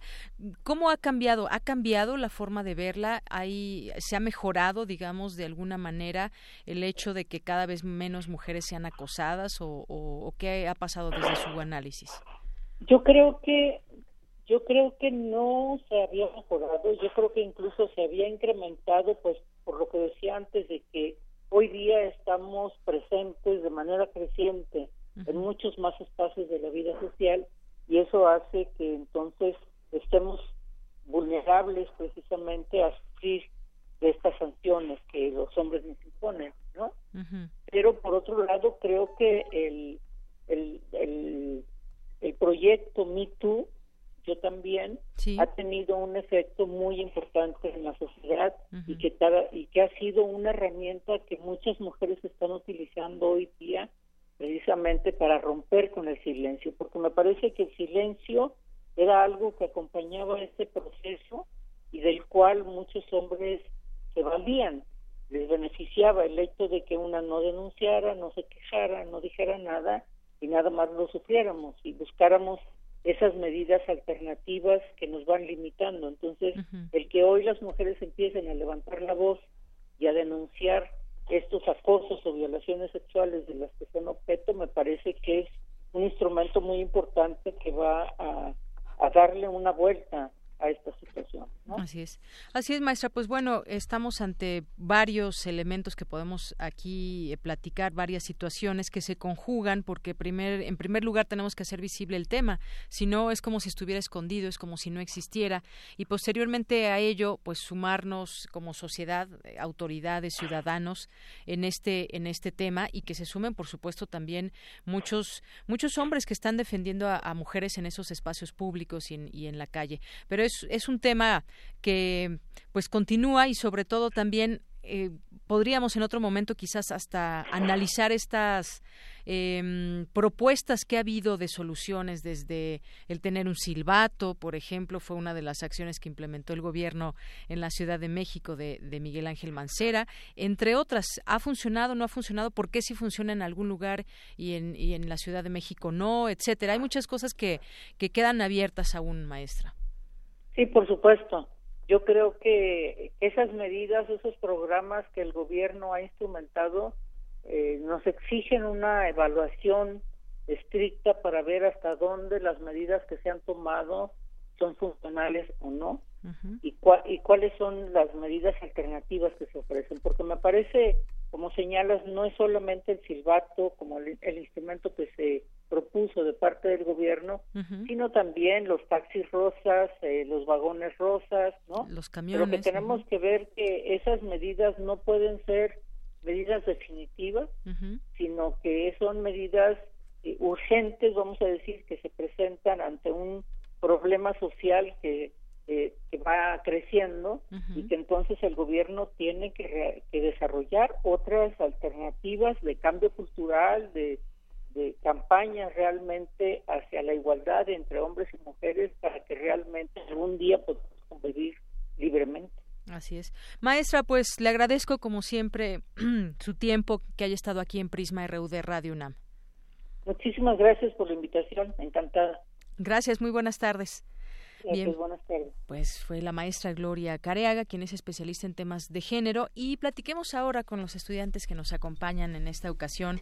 Yasmín Nelly Villar Pérez, estudiante del cuarto semestre de Ciencias Políticas y Administración Pública de la FESA Catlán. ¿Qué tal, Yasmín? Hola. Buenas tardes. Y también nos acompaña Bernardo Vicencio Hernández, estudiante del cuarto semestre de Ciencias Políticas y Administración Pública, también de la FESA Catlán. Bernardo, bienvenido. ¿Qué tal? Encantado de estar aquí con ustedes. Y Saúl Carrillo Gaxiola, eh, estudiante de sexto semestre de Ciencias Políticas y Administración Pública de la FES Acatlán. También, Saúl, bienvenido. Muchas gracias. Bueno, pues hablemos de ese tema, acoso sexual. Eh, ya escuchábamos algunos datos interesantes que daba la maestra Gloria Careaga y me parece que lo más importante de todo esto y en los últimos tiempos quizás ha sido romper el silencio. Ha sido romper el silencio para hacer visible un problema que existe y después tomar decisiones como sociedad, como, como porque nos tenemos que defender todos los días eh, las mujeres de estos casos de, de acoso en lo inmediato, pero también quisiéramos que a largo plazo se pueda este problema eh, aniquilar o que podamos tener un buen entendimiento y que creamos en nuestras autoridades que realmente nos van a ayudar. ¿Qué decir? Eh, ¿Cómo entrarle a este tema desde su punto de vista? ¿Cómo podemos definir este tema del, del acoso sexual? Y qué es lo, lo, más importante que se debe hacer en este caso, cómo lo ven hoy en día y lo que pues los que lo que les ha tocado también como experiencia, seguramente ustedes como como caballeros les ha tocado ver algún caso quizás o a ti te ha tocado ser parte de, de un acoso sexual, este Yasmín, Empezamos contigo. Muy bien. Claro, yo creo que eh, pues una de las de las cosas más importantes es como tú dijiste que se está rompiendo el silencio. Es un problema que ha pasado siempre y que eh, parte del problema es también el culpar a la víctima de lo que está pasando, ¿no? O sea, como mujer, ok, te pasó esto, pero ¿por qué te vestiste así? ¿O por qué caminaste por ese lugar? Entonces, lo que necesitamos para realmente avanzar en este problema y que se, se desaparezca es apoyar a la víctima y denunciar y no justificar el, el hecho de, de lo que está pasando, ¿no? Y bueno, como decía la, la, la doctora Arriaga, eh, el hecho de lo que pasa nos, nos crea un, un entorno de vulnerabilidad. Em, caminas en la calle y tú sabes que que tienes que estar, de estar volteando a todos lados porque no sabes quién está atrás de ti y todos te lo dicen, o sea, cuídate. Tú te tienes que cuidar porque la sociedad no te va a cuidar, ¿no? O sea, entre nosotros no nos vamos a ayudar. Y pasa, ¿no? Como te pasa algo y nadie hace nada si tú no lo haces. Entonces yo creo que eso es muy importante, dejar de culpar a la víctima y demostrar el apoyo que realmente necesitamos. Y no solo el apoyo eh, de que yo hago algo, sino el apoyo de, de que no permitas eh, este tipo de, de cosas, ¿no? Y que mm, no permita, yo siento que es un abuso de poder. Y a veces se... ay, me puedo extender mucho, perdón. Sí, no, no, eh, pero no te preocupes, un abuso de, de, poder, ¿no? Porque porque luego a veces nos dicen como de, ah, sí, los hombres también lo vivimos, ¿no? pero yo creo que es muy importante el hecho de la vulnerabilidad, porque las mujeres solemos sentirnos vulnerables ante la presencia de un hombre. Puede ser por su fuerza física o por su poder adquisitivo o lo que sea, pero tenemos este punto de la vulnerabilidad que es un foco muy importante en el acoso. Sentirnos vulnerables y sentir que ellos tienen un poder sobre nosotras. Y bueno, eso es lo que yo creo que es realmente el acoso.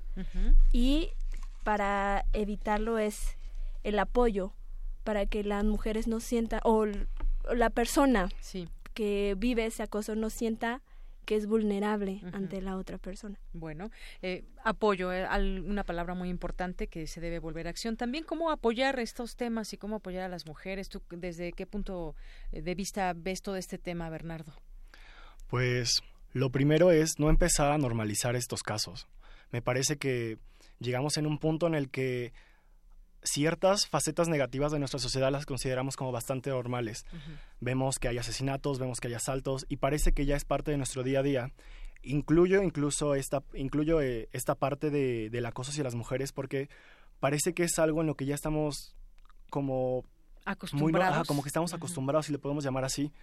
Me ha gustado bastante cómo ha evolucionado tal vez este despertar femenino, tantas políticas que se han implementado, porque no es que no haya habido acoso antes, tal vez antes no era denunciado, ahora hay más apoyo, entonces por eso nos podemos dar cuenta por lo menos de un porcentaje más aproximado de cuántas mujeres han, pasado por estas situaciones, pero aún no tenemos una cifra total. Aún no sabemos todas las mujeres que han, pasado por este proceso. Tan solo por estadísticas, estaba leyendo un artículo sobre la violencia contra las mujeres en el transporte público, publicado en el 2017, que nos dice que por lo menos 8 o 9 mujeres de cada 10 han sido acosadas o han sufrido algún tipo algún tipo de violación por género.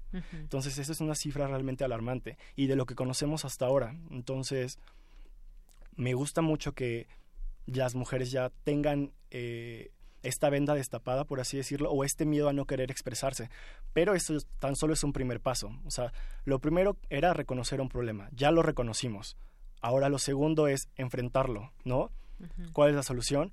Uno, no secundar estos actos. Vemos pasar eh, algo en la calle y simplemente lo que hacemos es voltear la mirada. porque no podemos decir, oye, algo no está bien aquí? ¿No? A veces creo que nosotros somos muy ajenos a todo lo que pasa a nuestro alrededor. Tal vez es porque toda nuestra forma de vida ya ha sido tan rápida que únicamente nos enfocamos en, eh, eh, en vivir en, nuestra, en nuestra propia vida, ¿no? Por, por, por llamarlo así. Entonces, quitarnos como esta mentalidad tan cerrada o tan, tan solo viendo para ti mismo sería una solución. Así es. Bueno, yo creo que dices algo muy importante. Hemos, nos hemos acostumbrado a ver el problema como algo normal.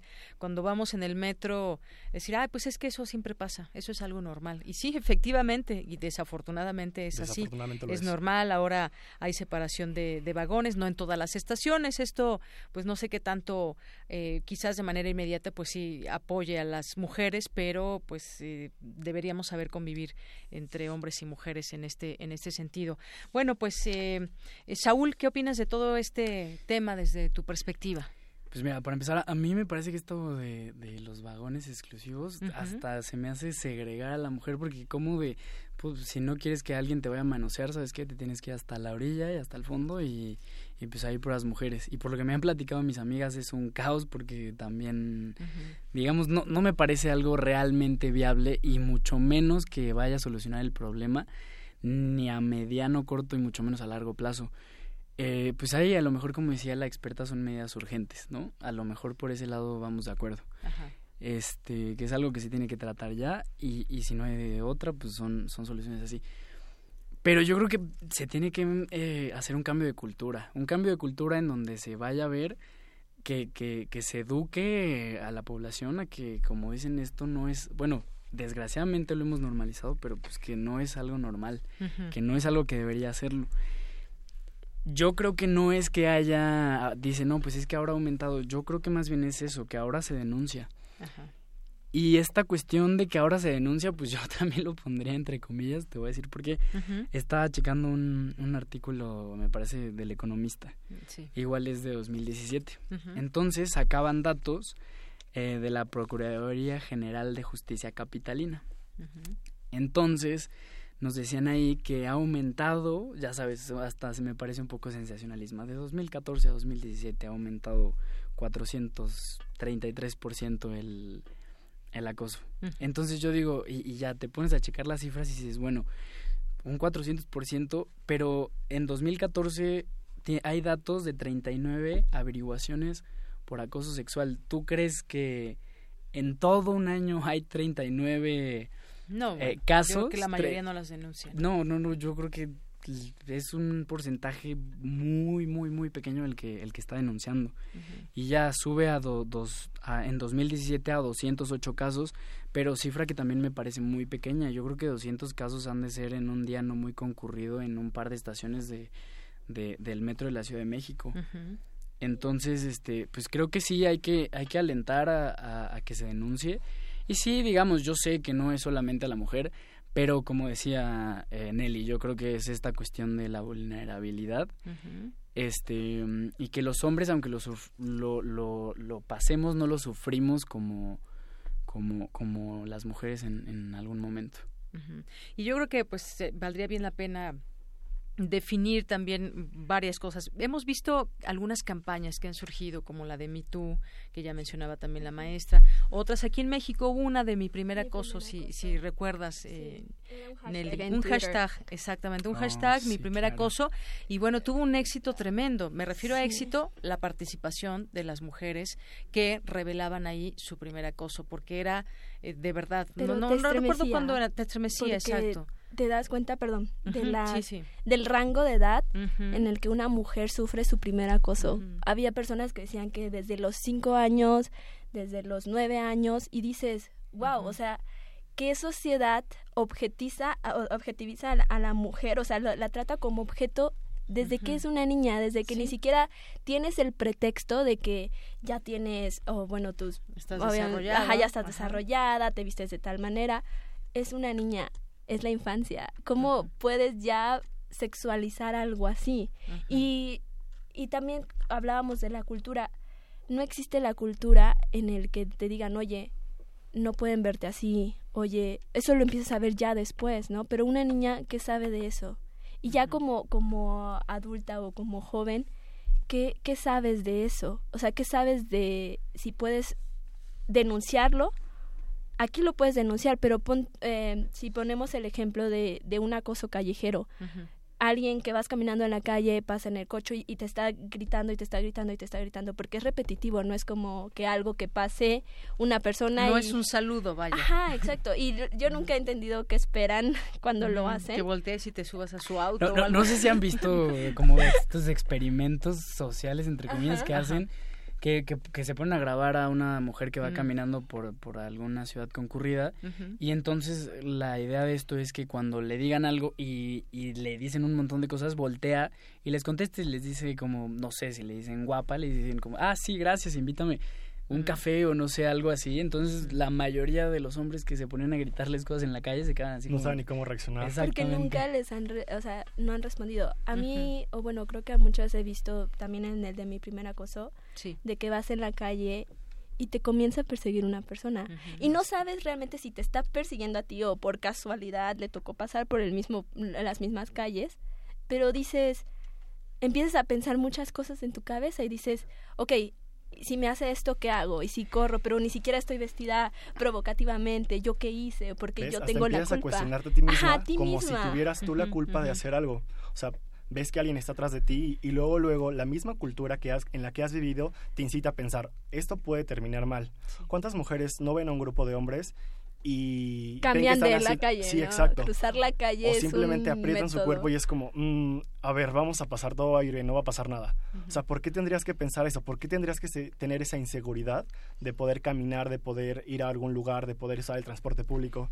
Y sabes que yo, yo como hombre me ha tocado que de repente por una cosa, yo, yo cuando voy en la calle normalmente camino rápido. Me ha tocado que va alguien más, una mujer caminando rápido y en algún momento terminamos caminando pues casi uno al lado del otro.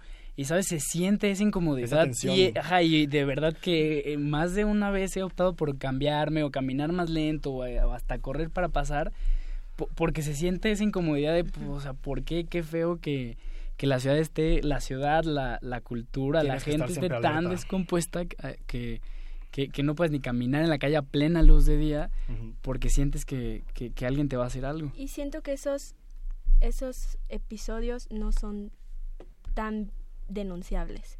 Porque te pasó ahorita y con quién lo denuncias. Es que no hay pruebas. Ajá, algo. Exacto, es más fácil, por ejemplo, en el metro porque existen policía, cámaras. cámaras, pero en los acosos callejeros o en el transporte público o en alguna plaza, ¿con quién a quién recurres? Yo creo que no, si existen medidas, no hay la información que te diga qué puedes hacer.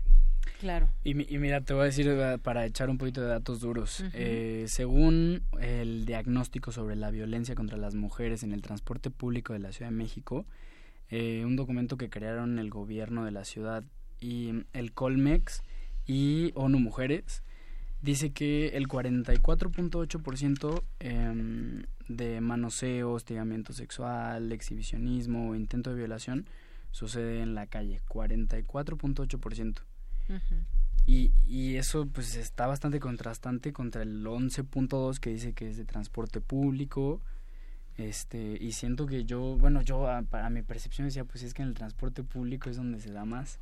Así es. Oye, y para agregar estos datos que estás comentando, en la Ciudad de México, el, el, el 96% de las mujeres encuestadas por el Instituto Nacional de Estadística y Geografía, Geografía había experimentado algún tipo de violencia sexual en espacios públicos. 96% de las entrevistadas. Y el 58% había sido tocada sin su consentimiento.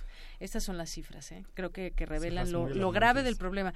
Ahora, habremos de preguntarnos también de dónde viene el acoso, por qué lo hacen, por qué, porque yo creo que, tiene que ver con la educación. Entonces ahí no podríamos quizás para poder se pueden hacer campañas, por qué no al acoso y demás. Yo siento que, que el hombre Bernardo. Yo siento que aún hay mucho machismo, se vive mucho machismo. Yo siento que todavía hay el hombre se siente con un privilegio superior al de la mujer. Creo que esa es la principal causa por la que hay acoso a la mujer y no hay acoso al hombre. Como decía Nini en un principio, cuando has visto a, una, a un hombre, que sí los hay, no digo que no, pero tal vez son casos más, más, más aislados, un hombre que se sienta amenazado o se sienta cohibido cuando una mujer se acerca y le grita algo. Al contrario, o sea, se ríen y es como, ja, sí, ¿no?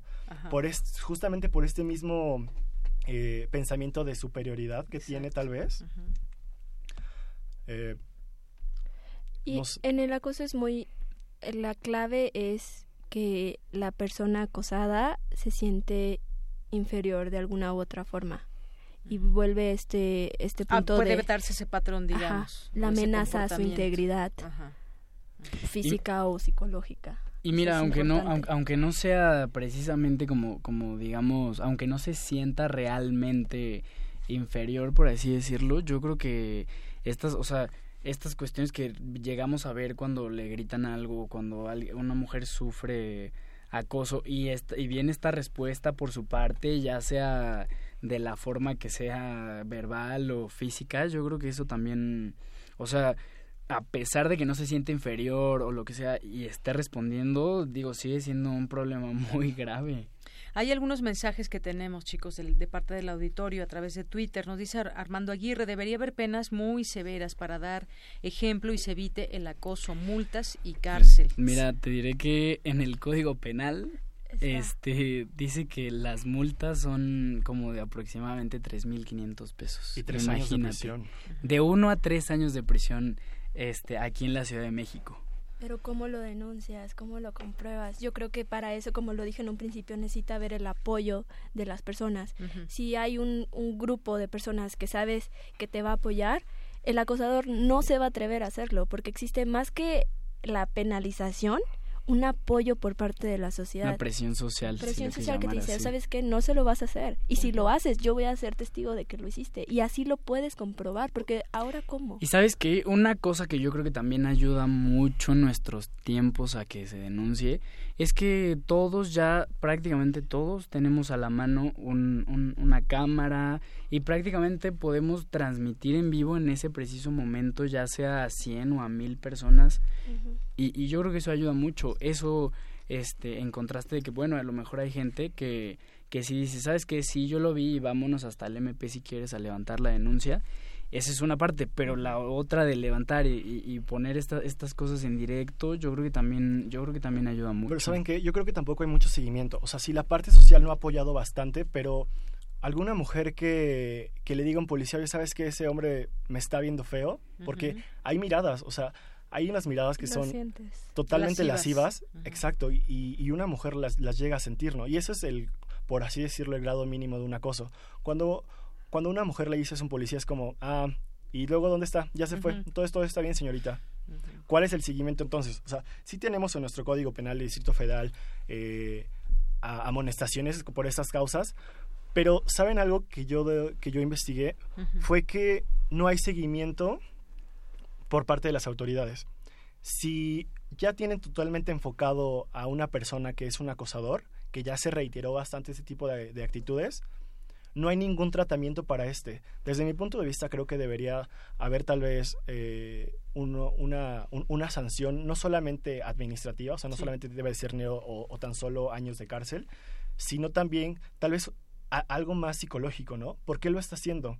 Porque no se trata de que es un acosador, lo meten a la cárcel tres años y ya sale siendo el mejor hombre, ¿no? O sea, ¿cuál es el tratamiento que le están dando a esta persona? Porque a fin de cuentas, quien está, eh, quien es el agresor, tiene una causa. Y si no sabemos cómo es la causa, ¿cómo lo vamos a erradicar? Claro. Pues sí, inacabado todo esto, estamos aprendiendo también a cómo denunciar como mujeres, estamos aprendiendo a dar seguimiento ante una autoridad y la autoridad vemos que también está aprendiendo, no debería estar para aprender, está, estaría ahí para, para ejercer para la autoridad, para hacer reaccionar. Exacto, pero muchas veces pues no, no están capacitados. Lo hemos visto, no sé si ustedes conozcan a alguien, pero yo creo que muchos de nosotros conocemos a alguien que ha intentado quizás hacer una denuncia y se encuentra con más trabas que la posibilidad de llegar, de llegar un ah, este, va a tardar mucho, son como dos horas y tú así ah, Tienes tiempo y además quién sabe si procede. Te invitan a que ni siquiera hagas la denuncia. Exacto. Ángel Cruz también nos hace aquí algunos comentarios. Sí, también en escuelas, en todos los lugares puede haber un acoso sexual. Martín Caballero también, muchas gracias. Andrea González que nos dice... También, bueno, no, esto es de, otro, de otro tema. Muchas gracias, Andrea, también. Y a todas las personas que se suman con nosotros. Pues sí, es, hay, hay campañas ahora. Las redes sociales han servido para eso también, para hacerlo mucho más visible. Ahora, eh, ¿hasta dónde ¿Cómo definimos el acoso? ¿Hasta dónde es acoso? ¿Hasta dónde no? Y se los pregunto por lo siguiente. Eh, hubo por ahí un caso en algún momento de a una, una mujer que le gritaron guapa, lo consideró un acoso y entonces se fue hasta la autoridad. ¿Esto es o no acoso? Eh, hubo una discusión y se dividió el problema, ¿no? Hay que decirlo, se dividió en la opinión, perdón, se dividió en la opinión. Algunos consideraban que sí era acoso, otros consideraron que no era acoso y bueno, por ahí hubo varias cosas. Es que es un problema muy subjetivo porque pues según el artículo 179 de creo que es el Código Penal de la Ciudad de México, no estoy seguro, código bueno, dice que acoso sexual es a quien solicite favores sexuales para sí o para una tercera persona o realice una conducta de naturaleza sexual indeseable para quien la recibe que le cause un daño o sufrimiento psicoemocional que lesione su dignidad. Se le impondrá de uno a tres años de prisión. Pero esto, esto es completamente subjetivo. A mí me parece que no está muy bien, muy bien tipificado. Si a la mujer le pareció que fue acosada, pues bueno, ese sentir también está ahí presente. Yo creo que se concentra, o el punto que rector de esto para mí es el consentimiento. Exacto. Si yo no considero que me esté violentando eso, entonces no es acoso. Pero si es una actitud o un, acto de, indeseado que a mí me violenta y que yo no, o sea, no di consentimiento a eso, Sí. Es un acoso. Es en un contexto, ¿no? Que se ve quizás si te lo dice un amigo, si te lo dice alguien, pues no se toma mal. Si te lo dice otra persona que no conoces y en el contexto en que se puedan dar las cosas, pues quizás lo pueda lo, puede ser considerado así por la persona. Sí, a mí, bueno, a mí me gustaría dar una definición sobre el acoso según la, la, Real Academia de la Lengua, que dice que este concepto hace referencia a la acción de perseguir sin darle tregua ni reposo a una persona, así como a premiar de forma insistente a alguien con molestias o requerimientos. Yo creo que sí, la parte subjetiva es muy importante. Una persona, una mujer, sabe las intenciones con las que les está hablando, ¿no? Entra también en debate sobre qué es y no considerado acoso, porque cada persona tiene perspectivas diferentes sobre qué es o no violencia, ¿no? Yo creo que podríamos clasificar tal vez un rango de acoso. Sí. Que muchas personas tal vez en las primeras instancias como un cierto silbido, un oye bonita, sonríe, oye, ¿cómo te llamas? podrían considerarlo ofensivo, ¿no? Para otras personas es como, ah, me preguntó mi nombre, ¿no? Pero desgraciadamente este tipo de personas no sé con qué fin se acercan, pero se les nota tal vez es esa maldad por querer hacer algo más. Y como lo dijo mi compañero Saúl, una intención, exacto. Y como lo dijo mi compañero Saúl, al hacer este tipo de experimentos y que las mujeres le responden, ok, mi nombre es tal, te sonrío, ¿no? No saben ni cómo reaccionar. O sea, parece que están haciendo algo que, que quieren, o sea, hay un deseo implícito ahí, pero que no sabrían cómo, cómo o sea, cómo, cómo manejarlo. Cómo manejarlo. Sí, claro. Bueno, pues ya nos quedan muy pocos minutos. Me gustaría que cierren con algo muy brevemente. Eh, ¿Con quién empezamos? ¿Bernardo? ¿Nelly? Nelly.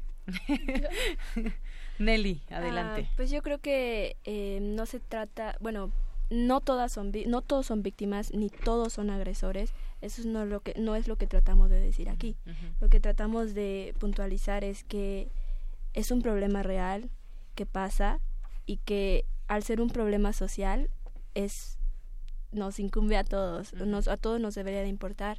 Y no porque ay puede ser tu mamá puede ser tu hija puede sino porque es una persona y no merece sentirse vulnerable. O sea todos merecemos sentirnos libres, sentirnos protegidos, como había dicho la doctora eh, Arriaga, el acoso... Cariaga. Ajá, em, el acoso inhibe nuestros derechos, nuestras libertades, y eso nunca va a estar bien. Gracias, gracias Nelly. Eh, Bernardo. Me gustaría cerrar con que el acoso para nada está nada bien.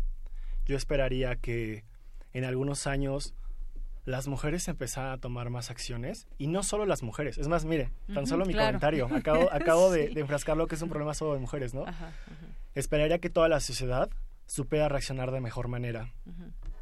No solamente, como lo dice Nelly, repercute en, en, la persona, que de hecho puede causar bastantes daños psicológicos, este, tal vez afectar su trabajo, tal vez afectar, eh, afectar su desempeño en la escuela, la relación con sus familias, con sus, con sus propios amigos. Yo creo que el primer paso ya está tomado y es que estas mujeres se expresen y digan basta. Muy bien. Muchas gracias. Saúl, tienes unos segundos. Pues sí, em, yo creo que sí, es un problema de todos, no solo de las mujeres. Este, para empezar, está muy mal, yo creo que desde la ley, solamente en 11 entidades está tipificado el acoso sexual, entre ellos la CDMX. Un delito, ajá. Y entonces, pues yo creo que, que, mm, que debería empezar por ahí, por el apoyo de todos, empezar por hablar, porque creo que es un problema fundamental, la falta de denuncias y, y como decía mi compañera Nelly, dejar de, de, de, victimis, de que la víctima sea la culpable. Muy bien. Pues muchas gracias a los tres, Yasmín, Bernardo y Saúl, por haber estado aquí. Gracias, los tres de la FESA Catlán, por haber tratado este tema con nosotros. Muchas gracias y buenas tardes. Y con esto nos despedimos, ya son las tres en punto. Mi nombre es Deyanira Morán, a nombre de todo el equipo, que tenga buena tarde, buen provecho y hasta mañana.